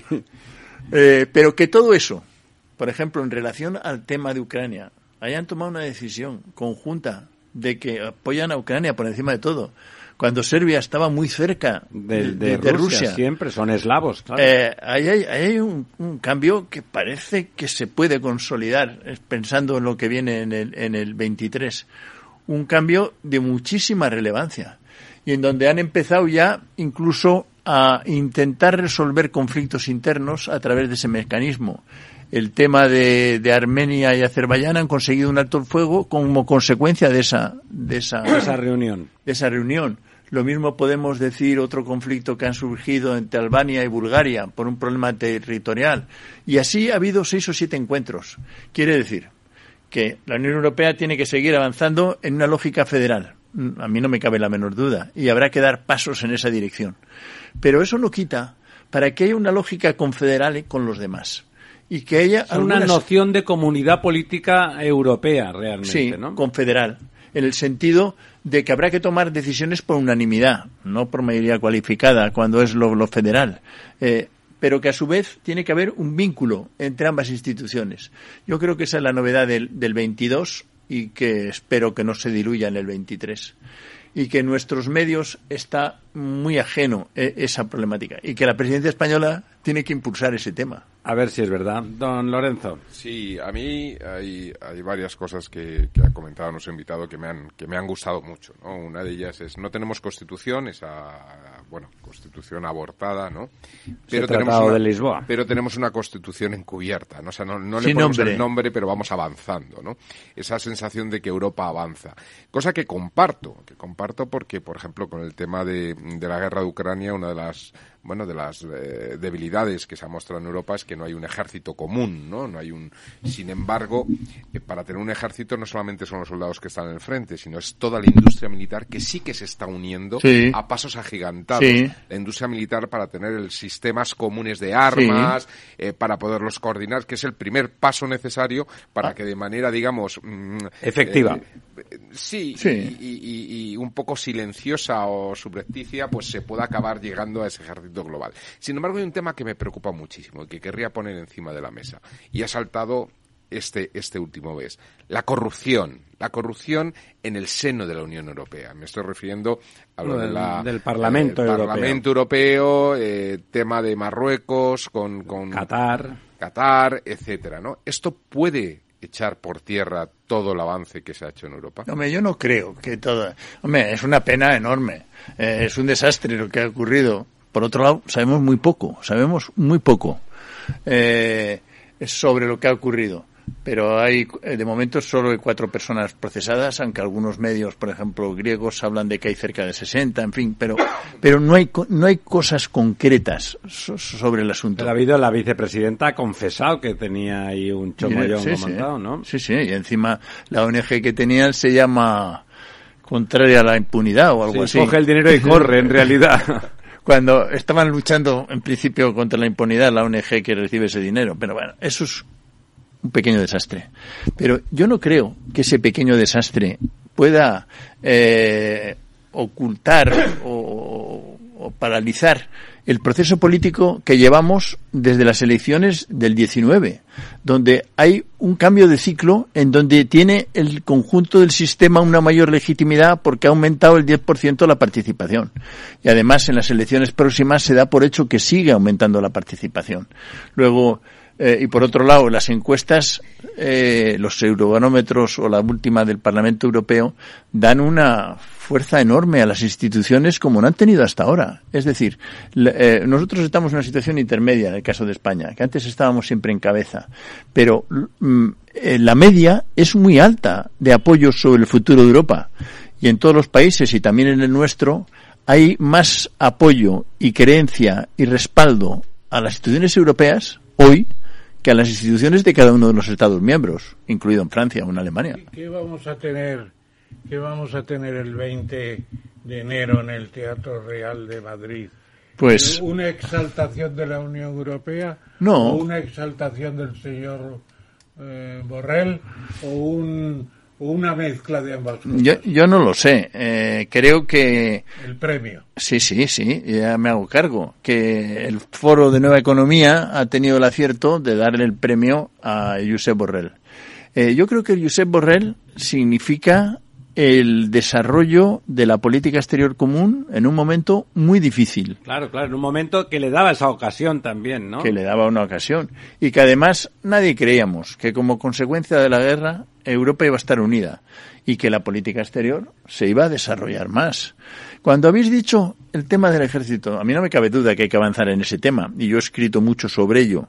Pero sin embargo, lo que yo veo y, o yo me inscribo en la tendencia que está muy generalizada en Europa y poco en España de entender que más importante que, que los aspectos militares son los aspectos políticos, económicos, las sanciones, son lo que va a, son los que va a decantar el fin de la guerra. Eh, y que además nosotros hemos dado un armamento, eh, la mitad de lo que ha hecho los Estados Unidos, pero eso no es lo que está parando a Putin. A Putin le está parando la dificultad económica que tiene como consecuencia de las sanciones tremendas. O, por ejemplo, como consecuencia de que el tema de la energía, que parecía que iba a ser importante, pues resulta que ya no tiene. Que lo es menos, ¿no? De lo que parecía. Mucho menos. Y que ya no tiene la sartén por el mango y el mango. Sino que eh, mm, se ha debilitado. La y eso lleva a que hace tres días ha pedido por primera vez eh, volver a vendernos gas, ¿verdad? Negociaciones. No, negociaciones. Hacer negociaciones de paz cuando nunca ha querido, pero es porque está en una imposibilidad material como consecuencia de también del aislamiento diplomático general que tiene. Eh, eso ha sido gracias a, al, por un lado, a la convergencia entre los países europeos, por otro lado, a que la opinión la opinión pública no sabría decir, pero por lo menos la opinión del ciudadano tiene un respaldo completo. Tiene el último, eh, el último. En Europa, dices. En Europa, en, la media de países, eh, alrededor del 78 o del 80. Está contra, con Ucrania, digamos, sí. Eso es. Y, y luego, el tema de la, que tampoco se le ha dado mucha importancia en España. Bueno, también estamos lejos, que es el tema de la ayuda humanitaria tenemos recogidos 6 millones que se les ha dado eh, la, la, directiva del 2011 que no se había aplicado eh, el, el, refugio. Eh, y además primero un año, dos años y ahora ya se les da por tres. Nosotros tenemos, no llegamos a 200.000, pero hay, eh, hay... Hay millones por ahí. Hay, hay, eh, siete millones reconocidos oficialmente que se les ha dado eh, el, el, el, el, derecho de refugio, eh, que, que es un derecho fundamental. En el caso español, oficialmente creo que son 130.000. Mm, eso tiene una importancia política enorme. Cuando comparamos el peso de los Estados Unidos o de Europa en relación a la guerra, pues muchos medios dicen que la clave es los Estados Unidos. Nosotros... Pero quien da soporte físico a esos refugiados es Europa, claro. Hombre, eh, tenemos, no sé si 40.000. Eh, eh, los rusos que tienen, que están heridos, van mal. Los otros van a ciento y pico hospitales europeos, entre ellos a no sé si siete españoles, en donde los más graves eh, vienen aquí a, nuestras instalaciones y que lo llevan con bastante sigilo para que no haya eh, contraofensivas, pero, pero esa es una labor que no, no tiene precedente. la, ayuda humanitaria que se está dando al Reino Unido y a, a Ucrania y ahora se habla de otros dos millones más por consecuencia del frío que les van a obligar a salir. Porque llegamos, a tener siete o ocho millones, oficialmente algo menos, eh, pero muchos volvieron porque eran gente que quería volver una vez Claro, de que se liberaron su en terreno. casa, claro. Pero ahora que tienen la dificultad de, de- Que- del que han frío, destruido las centrales eh, les están obligando a que, a que vuelvan a los sitios donde estaban. Almudena. Hola. A ver, eh, yo quería incidir un poquito lo que has dicho del apoyo de los ciudadanos a las instituciones europeas. Eh, ¿Tú crees que ha habido un antes y un después con cómo se ha gestionado el tema del COVID? Porque año 2018-2019 el número de euroscépticos era muy elevado. Y yo creo que con el COVID ha habido un antes y un después. Posiblemente. Sobre todo cómo se ha gestionado económicamente. Po- posiblemente. Y ahora hay más, ap- hay menos eh, Euroscépticos. Euroscépticos, ¿no? Co- co- completamente.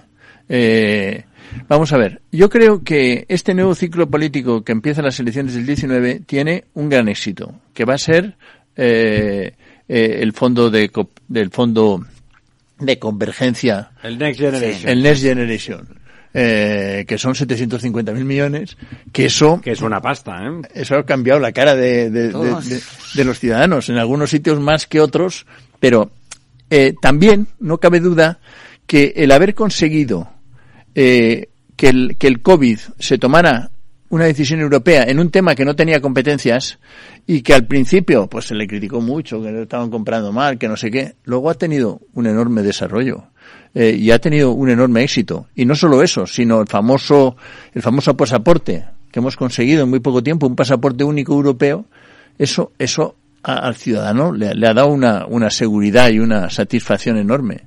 Eh, luego, a mí no me cabe la menor duda que el haber buscado nosotros hemos defendido desde el movimiento europeo que ha habido una especie de federalismo de facto. Eh, las decisiones que se toman como consecuencia del, del Next Generation son federales, porque se reparte el dinero en función de las necesidades, no en función del... Se ha generado identidad. se ha generado identidad, se ha generado identidad importante. Y llega la guerra, o llega la agresión, en un momento en que ya había un cierto Run run a favor de obras, sí. que había que seguir en la misma dirección. No había que ir cada uno por su cuenta. Y ha sido fácil, ¿no? Realmente ha parecido fácil, por bueno, lo menos. ha habido esa dificultades a la hora de tomar decisiones porque, como sabéis, los temas de política exterior exigen unanimidad. Y ha habido primero dos países y luego uno, porque ahora ya Polonia está en una situación distinta. Claro. eh, Hungría, que, eh, que es prorruso, que quiere conseguir eh, gas a mejor precio, etcétera, etcétera, y que ha puesto muchas dificultades en las nueve paquetes de sanciones. Pero lo que hay que señalar es que a pesar de todo, habrá habido chalaneos con Hungría para, para que pueda Compra, ced- eh, compra por lo bajini, sí. Habrá habido lo que quieras, pero en una situación de emergencia Como, Ahora- con los, como con los nacionalistas aquí. Don Pero- Ramón. Pero ahora, es importante, y no quiero dejar de decirlo, Por que. Polonia deja de apoyar a Hungría. Que sí, sí, tampoco, no, ha sido muy importante, yo también lo creo. porque a la hora de, de quitarle incluso el derecho de veto, el derecho de voto, eh, le pueden quitar ahora mm, con cierta facilidad, porque hasta ahora le ha salvado eh, Polonia. Ahora están completamente enfrentados. Bueno, Luego- y también es cierto que Hungría y, eh, ¿cómo se llama? Serbia van a seguir apoyando a Putin. Serbia es una cosa de química orgánica. Bueno, son eslavos, son eslavos. pero, pero, unión Ya veremos si la ampliación esa que decía Pachi en los Balcanes progresiva Sí, sí. no acaba cambiando la estructura mental, ¿no? eh, en, la, en la resolución de, de octubre, por primera vez, Serbia condenó a, A Putin. Sí, pero en Serbia también tienen el Pero recuerdo. yo no tengo la menor del duda bombardeo de los puentes que, del Danubio. que yo no tengo la menor duda de que tiene el corazón partido, pero pero esto se está ormando, ¿no? Claro, Es- es- vamos en una fase Ahí- plástica, ¿no? Ahí que se está armando. Eh, yo me acuerdo grandes momentos, ¿no? Por ejemplo, De este año. Col, Col en Madrid Bueno, propone eso no es de que este año. la moneda se llame el euro. Genial. Y ya se pone el calendario final. en, en BDLQ. Eh, luego- Eso fue una buena idea realmente. ¿eh? Claro que sí. Hombre, fantástica, en BDLQ. Luego lo- Eso que decíamos de los símbolos, ¿no? Se llama euro y lo identificamos luego con Europa, ¿no? Considerar la tabla de derechos como una parte esencial. ¿eh? Sí. Eh, qué sé yo. Eh, el, el euro es federal. España Es- tiene, es la quinta, eh, el quinto semestre de presidencia, el quinto, Sí. en la historia. ¿Y qué tenemos de grande que hayamos hecho en las anteriores, pues dos cosas por lo menos. Una es eh, los fondos de cohesión y otra la nacionalidad europea. Que esa también fue una propuesta en tiempos, yo creo que de Felipe González, además. No me acuerdo, la ciudadanía, pero... Ciudadanía europea. La ciudadanía. Importante, importante. Importantísimo. La cohesión y la ciudadanía no me cabe la menor Importantísimo las dos cosas. ¿Qué tenemos para junio del año que viene? Ah, muy buena pregunta. Estás preparando el librito. Yo, yo, antes, librito. Yo antes diría que en la última, en la última nació eh, el servicio exterior. en la última presidencia nuestra eh, con Diego López Garrido, que fue el que hizo, eh, el que participó en el, ¿cómo llamaban aquello? El, cuadrilátero, que era una negociación para conseguir poner en marcha el servicio exterior. Eh, fue durante presidencia nuestra. Que tiene un nombre muy bonito, el cuadrilátero de, ¿cómo terminaba? No me acuerdo. Eh, es que se reunían, a, ver si me acuerdo bien, el presidente, la presidenta, eh, el presidente de la comisión, la alta representante, el presidente de ejercicio, que era en ese caso España, de turno, digamos, de turno, y parece mentira, pero no me acuerdo. Ah, sí, sí, y era Verhofstadt, en representación del Parlamento Europeo, el cuarto. Eh, esos son los que al final de la presidencia española consiguen poner en marcha la decisión sobre la creación del servicio exterior. Que ha, que ha desencadenado una, prácticamente un Ministerio Europeo de Exteriores. No cabe duda que es un auténtico ¿Y por qué no proponemos el, el tesorero de la Unión Europea como fue el caso de Alexander Hamilton por Jorge Washington. Cuando se crea la Federación. 1790 ese es el momento en que los Estados Unidos se convierten en una gran potencia. Eh, cuando el dólar se unifica y se crea el sistema monetario. Entonces ¿por qué no planteamos el secretario del Tesoro. Yo creo que eso no conozco bien, pero creo que eso está verde, pero no lo conozco bien. Bueno, si colaboro con tu libro, no es me, apunto al secretario del Tesoro. Eh, yo no tengo uh, pega, si te hemos convocado para colaborar en ese libro, que es equivalente a este que hemos hecho ahora, eh, es porque estamos convencidos de que, de que hay que dar ideas nuevas. Este libro lo hemos sacado hace unas semanas que precisamente tiene como, como título Una Unión Europea necesitada de reforma. Cuando dices hemos, que aquí... El movimiento europeo. El, directamente. Eh, sí, y con algunos del movimiento europeo internacional. Eh, somos aquí 30 40, de la mitad somos catedráticos de universidad, eh, a lo mejor poco conocidos, pero que llevamos trabajando en estas cosas toda la vida. Y este es un libro reciente, pero ahora hemos hecho otro sobre, sobre la guerra, que por unas razones ajenas a nosotros se ha retrasado y saldrá primero de enero.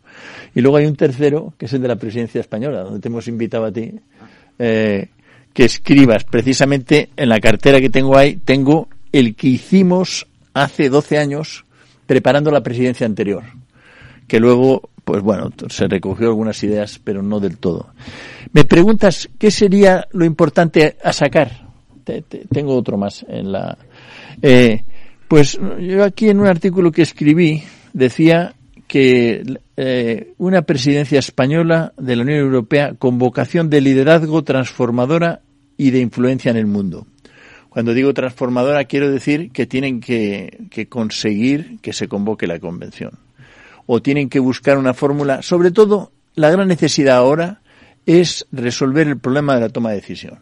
La toma de decisión en política exterior no puede ser por unanimidad, porque eso cosas que se pueden resolver bloquea todo de la noche a la mañana y cuando digo mm, que no puede ser por unanimidad quiere decir que se busquen sistemas reforzados. No tiene que ser ni siquiera el de mayoría cualificada sino que, eh, de tres quintos en fin hay, hay distintas fórmulas. Eso es imprescindible. El propio Borrell siempre se queja de que es, decisiones que se pueden tomar en un día tardan un mes y encima tienes que andar chaloneando. Eh, eso se le achaca en general a la Unión Europea, ¿no? Cierta, cierta eh, estructura mastodóntica y burocrática en, la estructura de toma de decisiones. Ese es un tema urgente que tiene que resolverse o por algún procedimiento indirecto. Hombre, los, los, los juristas dicen que hace falta convocar la convención. eh, que por procedimientos simplificados no se puede resolver, pero teniendo voluntad. Pero la convención le da mucha fuerza. Voluntad Eh, política, claro. Voluntad política, siempre se podrá mejorar esa situación. Oye, Eh, ¿qué planteáis en el libro ese sobre la guerra que todavía no ha salido? Pues que se tiene que retirar Rusia de los de los territorios ocupados y que es la única fórmula de que ¿Incluido Crimea? ese es el gran tema que Ah. parece que habrá que buscar una fórmula de administración internacional o algo así. Pero mm, de forma específica no planteamos ese punto. Pero si me preguntas que vengo de alguna reunión eh, en Claro, Bruselas es el tema. reciente, eh, es como lo vemos. O sea, esta idea de que, y es lo que como lo ve el Parlamento, de que lo que hace falta es un acuerdo de paz, bueno, no sé qué, no sé cuántos, y que habrá que hacer paz por territorios. Eso parece que no está encima de la mesa. Eh, lo que hay que, lo que no se puede olvidar Es que paz por territorios y beneficiar al agresor, eh, claro, es sentar un precedente terrible, ¿no? Terrible, pero eso está alguna parte de la prensa española eh, manteniendo esas ideas. Y todavía, bueno, ayer oí a una, a una profesora eh, en la SER que defendía algo parecido. Claro, es que es una prensa muy concreta, ¿no? Eh, eh, era disparatado. Mm, eh, eh, desde el movimiento europeo, desde luego, lo que se defiende y desde el Parlamento Europeo es eh, no se puede dar el mismo tratamiento al invasor que al invadido. En absoluto. Eh, tiene que haber, eh, lo primero que tienen que hacer es, es- es retirarse. O sea, han destruido Ucrania. Ucrania está muy destruida. No. No, no está destruido. Bueno, es- Bueno. le han hecho un daño horri- hor- horrible. Le, le han puesto patas arriba. Pero, la han embargo- reforzado como nación. Eso es. Sí, no destruida me refiero físicamente, no me refiero No, políticamente. Va a ser un grandísimo negocio. Eh, Eso es. Y, y ya se ha constituido un fondo en, en Suiza para la creación de, de la... Suiza siempre está catajada de los de las guerras. es- No, pero, pero un fondo de una importante... hablan de, de, de 100.000 millones, ¿no? En 10 años. Podríamos procurar, señor director del programa, Y amigo suyo. que antes del día 20, el 19, por ejemplo, o el 21, tuviéramos aquí una mesa redonda con el profesor Borrell. Hombre, ¿Verdad que sí? yo, yo estaría encantado. Eh, Yo, yo he sido colaborador de él y sigo siéndolo. Lo podíamos tramitar, por supuesto sería plantear con formidable. tiempo y tener aquí una mesa redonda buena, buena. Sí, además Borrell es un hombre apasionado, es un hombre que cuando ha cometido algún error ha sido por pasión. Yo creo que es un hombre honesto, eh, que es un hombre que ha dado la cara en los grandes Pero- momentos en que se le ha requerido y bueno, en ese sentido es fiable, que es lo contrario del presidente Sánchez, ¿no? Es un tipo que mantiene sus convicciones en general. Yo creo que es un gran europeísta. y, y que tiene un equipo, que es el servicio exterior, con 4.000 personas, que se olvida. Una diplomacia, pues casi la más grande del mundo. Pachi, ¿te parece que está funcionando? ¿Que te Sí. parece que, que le, ha A mí hecho, sí. le ha hecho honor? Sí, no, no era, no era capciosa la pregunta. Era para que matices hasta qué punto Yo no está, tengo duda. consiguiendo, está consiguiendo objetivos y está haciendo más europeos a los europeos y valga la Sí, eh, pero además yo creo que, que por lo menos entre los especialistas hay, un, hay, hay- hay una conciencia común de que la diplomacia europea ha avanzado en estos ocho meses más que en ocho años, eh, gracias a las dificultades. Claro. Y, y- y gracias Hemos hecho de la necesidad virtud, ¿no? completamente. Y a pesar de que tenemos dificultades para tomar decisiones, que las, la- las sanciones famosas, que es parte, la parte principal del éxito, exijan unanimidad. Eso es imposible. Y así todos han tomado ocho paquetes, nueve. Sin embargo, cuando el señor Zelensky sale de, de Ucrania... eh, Pide más. No, va a Estados Unidos, a Washington. Pero- no va a Bruselas. Pero por una razón, porque no le han hecho ni puto caso hasta ahora. Y entonces él tenía Bueno, que... pero eso se contradice un poco con esa política exterior homogénea y fuerte, ¿no? Es decir... Pero Borrell sí que ha estado con él, ¿no? Por proximidad, por... por Hombre, todos bueno, los primeros allí, ministros. Pero él cuando sale de Ucrania... No, pero lo que quiero decir Estados es que cuando va a Estados Unidos es porque no le han hecho ni puto caso, porque no le han dado poquísimo. Ese es el problema real. Y él ha pedido una, una ayuda militar concreta, que son los famosos eh, Patriots. eh, par- pa- patriots. Pero, pero sobre todo porque no ha tenido la ayuda que ha tenido por parte de Europa. Yo creo que esa es la explicación que O tiene. sea, es al revés de lo que parece. en Pero en el fondo la guerra de Ucrania es una guerra entre, entre Rusia y Estados Unidos. No, yo no lo creo. Ramón, que sí. te tengo un respeto enorme. Yo creo que sí, ahí... Y- y- A ver, ¿por qué, ¿por qué Pachi no lo cree? Porque Estados Unidos se ha vinculado muy poco. ¿Se ha Eh, vinculado poco? ¿Tú crees? Nada. Bueno, la ayuda militar ha sido decisiva Es- es- desde fíjate, el primer momento. La, que va. eh, la ayuda militar primera fue la nuestra. Eh, nosotros. Y el Reino Unido también, ¿no? Y el Reino Unido también. Pero, Bueno, pero, pero que vamos unidos, ¿eh? Eh, el Reino Unido con, con este tema. Eh, Estábamos de la mano. Vamos de la mano. Eh, Creo que los misiles rusos estén siendo abatidos por eh, drones nacionales de España. No, no, hola- holandeses. Yo no conozco a fondo el tema. Estoy en un grupo de trabajo Turcos de militares. No, no. sos- Yo creo que es una guerra entre Estados Unidos y Pero Rusia. Tú lo crees, pero Pachi, que figura que es el invitado que sabe. pues Sí, bueno, y será el invitado que sabe, etcétera, etcétera. Pero precisamente por eso va, precisamente ha ido a Washington a, ter- a- a redondear la operación con los Patriots. Sí, vamos a ver. Y los entrenamientos que tenían desde antes de la guerra. Había 20.000 asesores Pero vamos a ver. eh, vamos a ver. militares norteamericanos. 20.000 Vamos a ver, había. Ramón.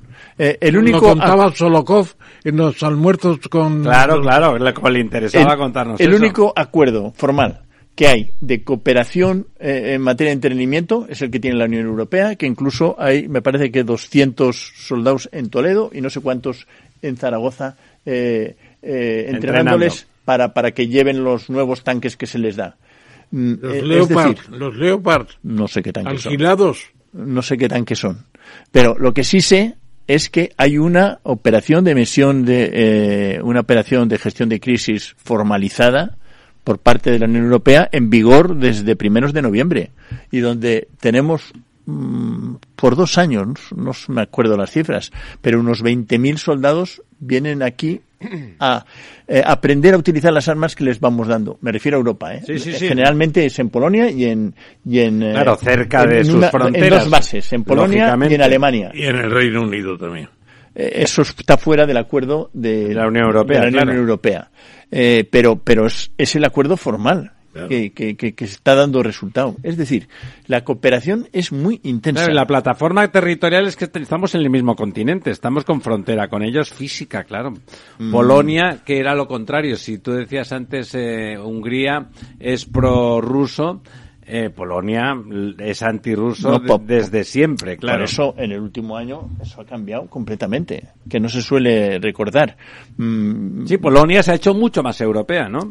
Hombre, y por eso le han levantado las sanciones. A lo mejor de forma precipitada, pero dadas las circunstancias en una situación Bueno, de guerra, están muy cerca de la guerra ellos, claro. eh, en una situación de esas había que perdonarles, cosa que no se les ha levantado las sanciones a los húngaros.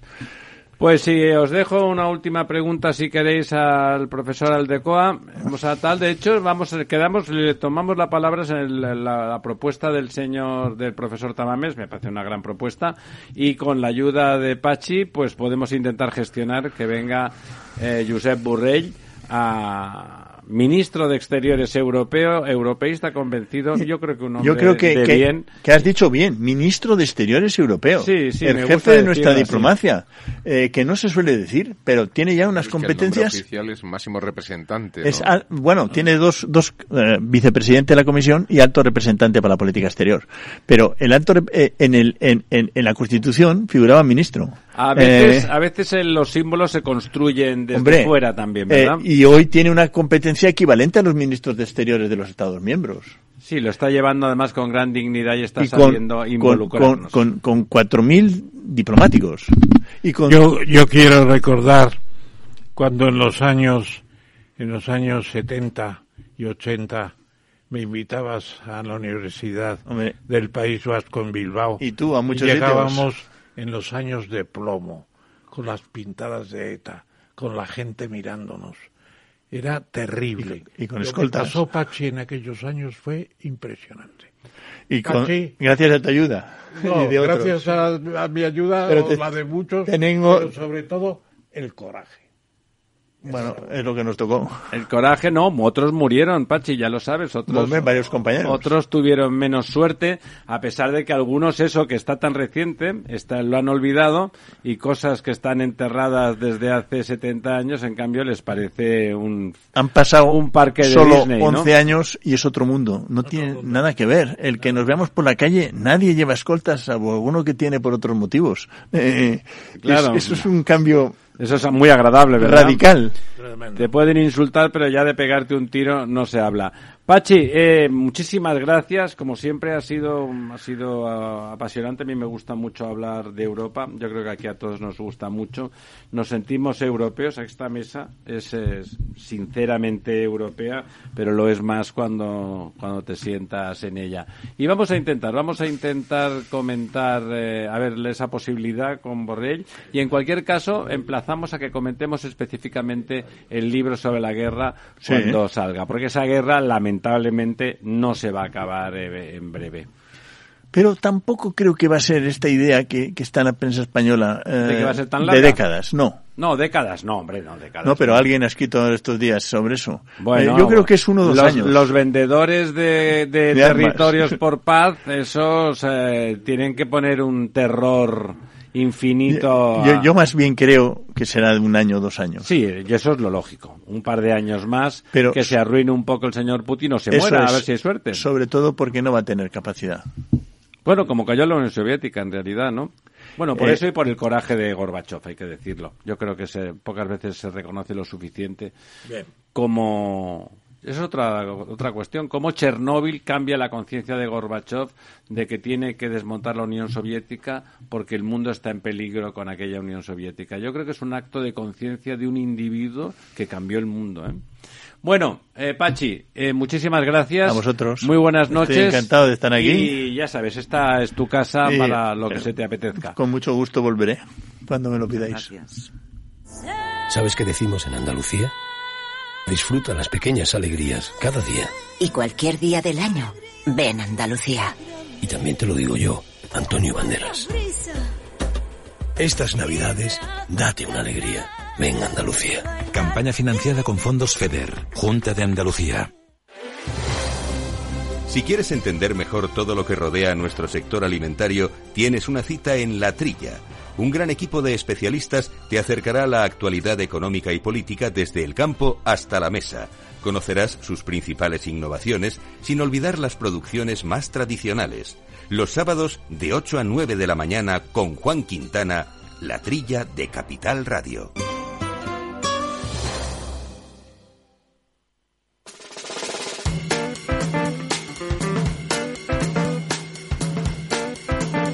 Aquí estamos, eh, rápidamente a 14 minutos para la medianoche.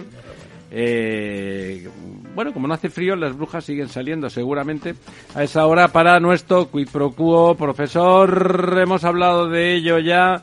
Cheque y rebaja del IVA de los alimentos. Bueno, eh, quizá ahí lo más reseñable sería que se ninguneó y casi se insultó al señor Feijo cuando lo propuso, una cosa que a todo el mundo le parecía sensato, y ahora de pronto, pues eh, miel sobre hojuelas, ¿no? De todas maneras, está condicionada al tema de la inflación. Si la inflación baja, la... Lo quitan. Lo quitan, ¿eh?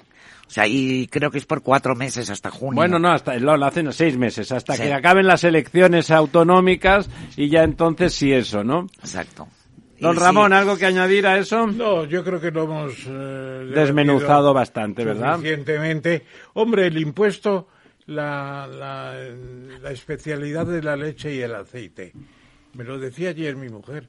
Dice, es espantoso, ha subido todo el doble. Pero es verdad, es cierto. Todo el doble no, pero es que el, aceite subió un 31,5 y la leche y, y la pasta un 21 y, y la leche un 30. Pero fíjate, es, es que Esos es- llevan una reducción especial. Porque yo diría, yo diría que es grave que se que esté a- alardeando de que no, no tenemos muy alta la, la inflación cuando la nuestra, como la inflación es sobre la inflación y ya la teníamos acumulada, pero además lo importante aquí es la subyacente. Y la subyacente está más alta. ¿Eh? La Más subyacente. alta de lo que debería estar. Bueno, y más alta no que la baja. inflación normal, que no baja. debajo. De todas formas, a mí, yo, yo me apunto a lo que dijo antes Raúl del Pozo, me parece un tanto ridículo una ayuda de 200 como ayuda Bueno, lo única, de ¿no? los 200 euros es una broma, ¿no? Cuando saltó Sí. por primera vez la noticia pensé que iba a ser 200 euros mensuales, ¿no? Sí, sí, sí. Eh, Realmente parece un Sí, poco... como ha dicho Raúl muy muy brillantemente, 50, céntimos, al día, diarios, ¿no? Es, es realmente 50 céntimos al lamentable. día, o sea, Yo lo de la no rebaja da de ni IVA pa'l me café. parece- me parece estupendo, ¿no? Lamento que por, eh, parece ser que por influencia del ministro del Consumo, eh, el señor Garzón pues no ha podido hacer esta rebaja también en la carne y, y los pescados, ¿no? No, pero la O carne ya sabe usted que al señor Garzón le parece El mal. ministerio había que suprimirlo, ¿eh? Pero no, no, la- ¿no os parece que de golpe uno tiene la sensación de que ya lo han destituido a Garzón? ¿Cuántos meses hace que no abre la boca? La verdad es que cada vez que la Pues abre... que la ha abierto ayer y fue para esto, ¿no? Para quitar No, es la que carne yo y el creo que ya Izquierda Unida como tal no figura para nada. Bueno, un- Unidas Podemos, quiere decir. Bueno, no, son Podemos... Izquierda Unida con... Claro, claro, porque, claro, que no pinta nada ya, La ¿no? Yolandita está en Izquierda Unida. ¿no? Y, él, y ella hace y deshace todas las cosas. Eh, alguna nada más. El, el señor José Luis Bonet, que ha estado aquí en alguna Tercer ocasión, mandato. presidente de la Cámara de Comercio, vuelve a presentarse para el tercer mandato. ¿Eso es una institución democrática? No lo digo si también sin sorna. ¿Es realmente Yo- yo creo que votan? no es absolutamente democrática, eh, aunque tiene eh, una, un trato a, digamos, los empresarios muy... eh, Imagino que a por tamaño, ¿no? Muy conveniente. Lo está haciendo muy bien. Ha salvado a las cámaras de comercio. Bueno, eso es otra cosa. Estaban que a punto de hundirse. Don José. Luis Bonet lo ha hecho bien y en Lo principio... Y todo eso es bueno, yo creo. Sí, la única Y- que no se ha salvado ha sido la de la de Barcelona, La de Barcelona, por culpa de los indepes. No, por los la indepes, influencia claro. de los separatistas. Efectivamente, Pero, ¿no? en fin, la, la Cámara de España tiene 28 vocales empresariales que forman el Pleno y que se eligen y agrupa 27 cámaras, todas ellas las importantes. O sea que yo creo que ha hecho una labor de mantener y modernizar las cámaras. Creo que no ha subrayado suficiente la importancia en el comercio exterior. Las cámaras de comercio tienen mucha importancia para el comercio exterior. Todavía la tuvieron desde luego Mucha. muchísimo en el Y pasado. tienen muchos cursos de capacitación, etcétera, etcétera. Y eso es lo que hace que tengamos 350 mil millones de euros de exportación este año, que es impresionante. Pero esta cámara no se creó para ayudar a internacionalizar a las empresas. Sí, de hecho La es eso, creó ¿no? Legaz, Jaime García Legaz, Eso es lo que está haciendo. para en, en la crisis. Y más- ahora se mete con los fondos de Next Gen- Generation. Están tratando... Se intenta que sean más, que sea más eficaces más y se repartan. Hombre, lo que se mejor. tendría que hacer es crear una agencia independiente Sí. que distribuyera Claro. y transparente pusimos aquí en esta mesa. y que distribuyera estos fondos. Va a venir Europa ahora en febrero a eh, los hombres de los fondos. Sí, claro, claro, es que A es que mucho dicen, dinero, claro. que es mucho Nos- dinero. Se regalan 70.000 millones, que es lo que teóricamente regalan a España. Hombre, habrá que cumplir con algún protocolo, aunque al señor Sánchez no le gusta que Entonces le no supervisen. sabemos nada, nada. Bueno, no funciona la no funciona la famosa página de, De los Next Generation. Sí, no funciona, es imposible, no de transparencia no funciona. Dice, no podemos informarles al respecto. ¿no? Digitalización no funciona.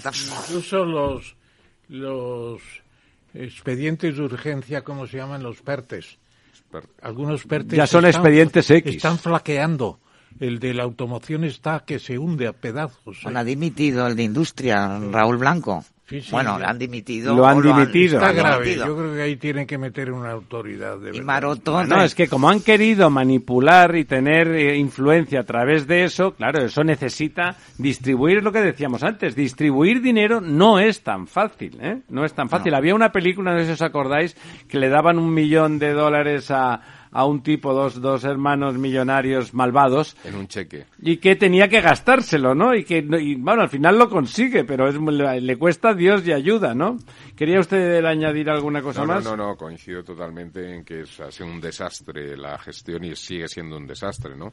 Y confiemos en que... Estaría bien que las cámaras de bueno, comercio ayudaran, Las ¿no? cámaras de comercio o cualquier otra institución, pero que efectivamente ayude a alguien, están por ahí favor, ¿no? mucho tiempo, tienen Organismo recursos independiente, ¿eh? son un organismo independiente. Tremenda de golpe la crisis del coronavirus en China, ¿eh? O sea, la vacuna no ha funcionado, la En vacuna una china. semana, más de 200 millones contagiados oficialmente. Que no, No, no, extraoficialmente. Ellos No, dicen eh, que perdón, 4.500. Oficialmente que se conoce la cifra. Claro, no, no se Pero, conoce. y se han muerto tres en esa semana. También Pero mentira, ¿cómo es claro. Y luego O sea, no se lo cree nadie, no se preocupe, don Ramón. En todas partes están llenos de ataúdes. Claro, claro. Y muriéndose la gente. Lo que está haciendo la gente cuando se muere, ¿no? O sea, la lo que pasó aquí al principio de la pandemia. Eso es. Sí, yo creo que es. aquí puede pasar que Xi Jinping no salga tan de rositas del tema, ¿eh? porque esto se va a complicar. No lo sé, se mueren, están ahí muriéndose, lo que querían era poder salir de casa. Como no del, do de pecho el ejército y el partido. Pero más que el ejército lo que no tiene es un sistema sanitario adecuado. Pero el ejército también, el ejército puede influir mucho. Fíjese, profesor, que esto surge, que ya uno empieza a sospechar si todas las revueltas que hubo en China hace unos, unos meses pidiendo esta re, eh, relajación de las medidas anti-COVID no estaban promovidas por el propio gobierno, porque al final... Para eh, sabiendo que iba a haber muertos, no, que decir que la culpa es, de los otros, al final ¿no? es un freno que, que, que ha tenido... Es decir, la economía, es, claro. Eh, claro, el resto del mundo se ha, mm, digamos, se ha adecuado o se ha adaptado al problema del COVID y China no, ¿no? Entonces al final dices, pues aquí habrá que pasar por lo que han pasado todos, aunque esto suponga X millones de muertos, dado que es una población de 1.400. Claro, ¿no? y para, para evitar que se Para les echen le encima a la, él, la culpa a la pues, ha oposición. sido- no no, la sería mal, no estaría mal visto. popular. De todas maneras, esta variante, yo ya no sé,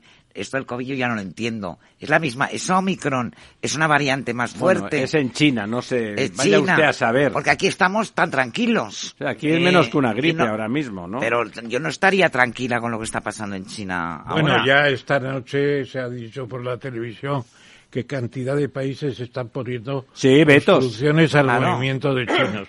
el movimiento de chinos. Y aquí esperamos... ¿a qué? ¿A Hombre, saldrá mañana, yo creo.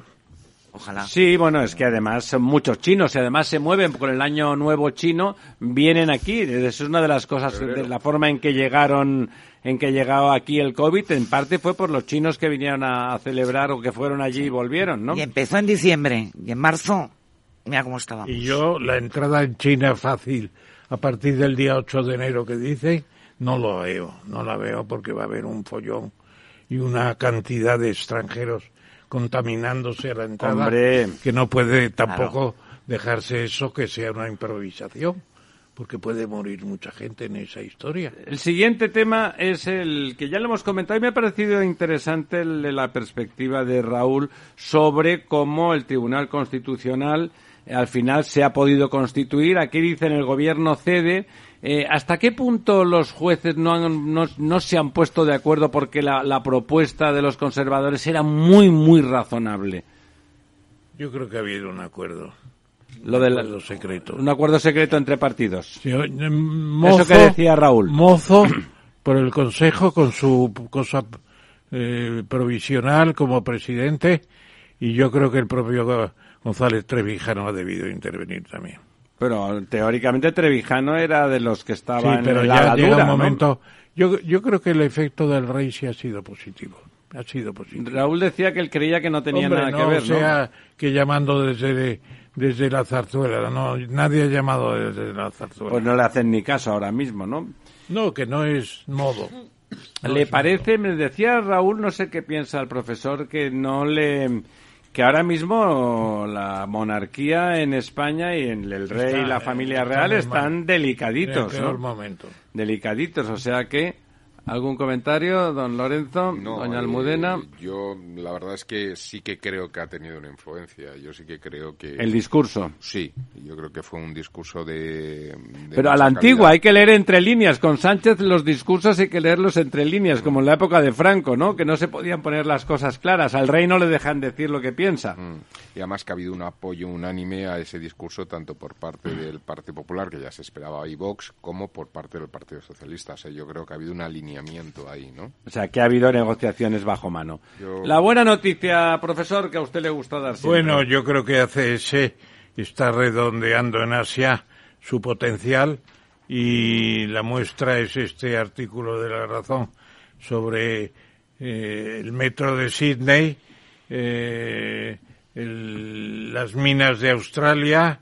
Sí, una eh, posición envidiable en el, en el país. Pacífico en países increíblemente alejados antes y que están dentro de la órbita. Yo creo que es una operación casi militar la que está haciendo Florentino con Asia. Bueno, A mí eh, me gustaría eh, un día ver si efectivamente hay un Estado mayor en ACS. Hombre, claro que hay un Estado mayor. Antes era Verdes, ¿no? Bueno, antes era Marcelino, siempre supervisado de cerca por don ¿Y ahora quién es? Florentino. El propio Florentino. Pues eh, sí, no le sé decir hasta qué punto tiene poder el nuevo CEO eh, ahí, pero parece que Florentino sigue mandando lo suyo. Amigas, amigos, eh, llega la hora de los adioses. Adiós al año. El próximo miércoles estaremos, estaremos aquí el 4 de enero, pero ya será 2023. Es un año que suma siete. Debe ser un año de buena suerte, ¿no? Después, el día después del encuentro con el cacereño. Con el cacereño. En Madrid con el cacereño. ¿Cómo se llama el, el equipo de Cáceres que se El cacereño, el cacereño. Cáceres. Cacereño, claro, es que don Ramón, acuérdense el Real merengue, Oye, merengue, Cacereño ha merengue. eliminado a cantidad de equipos. Se ha acabado nuestro tiempo, pero volveremos el próximo miércoles en La Verdad Desnuda, en esta mesa redonda.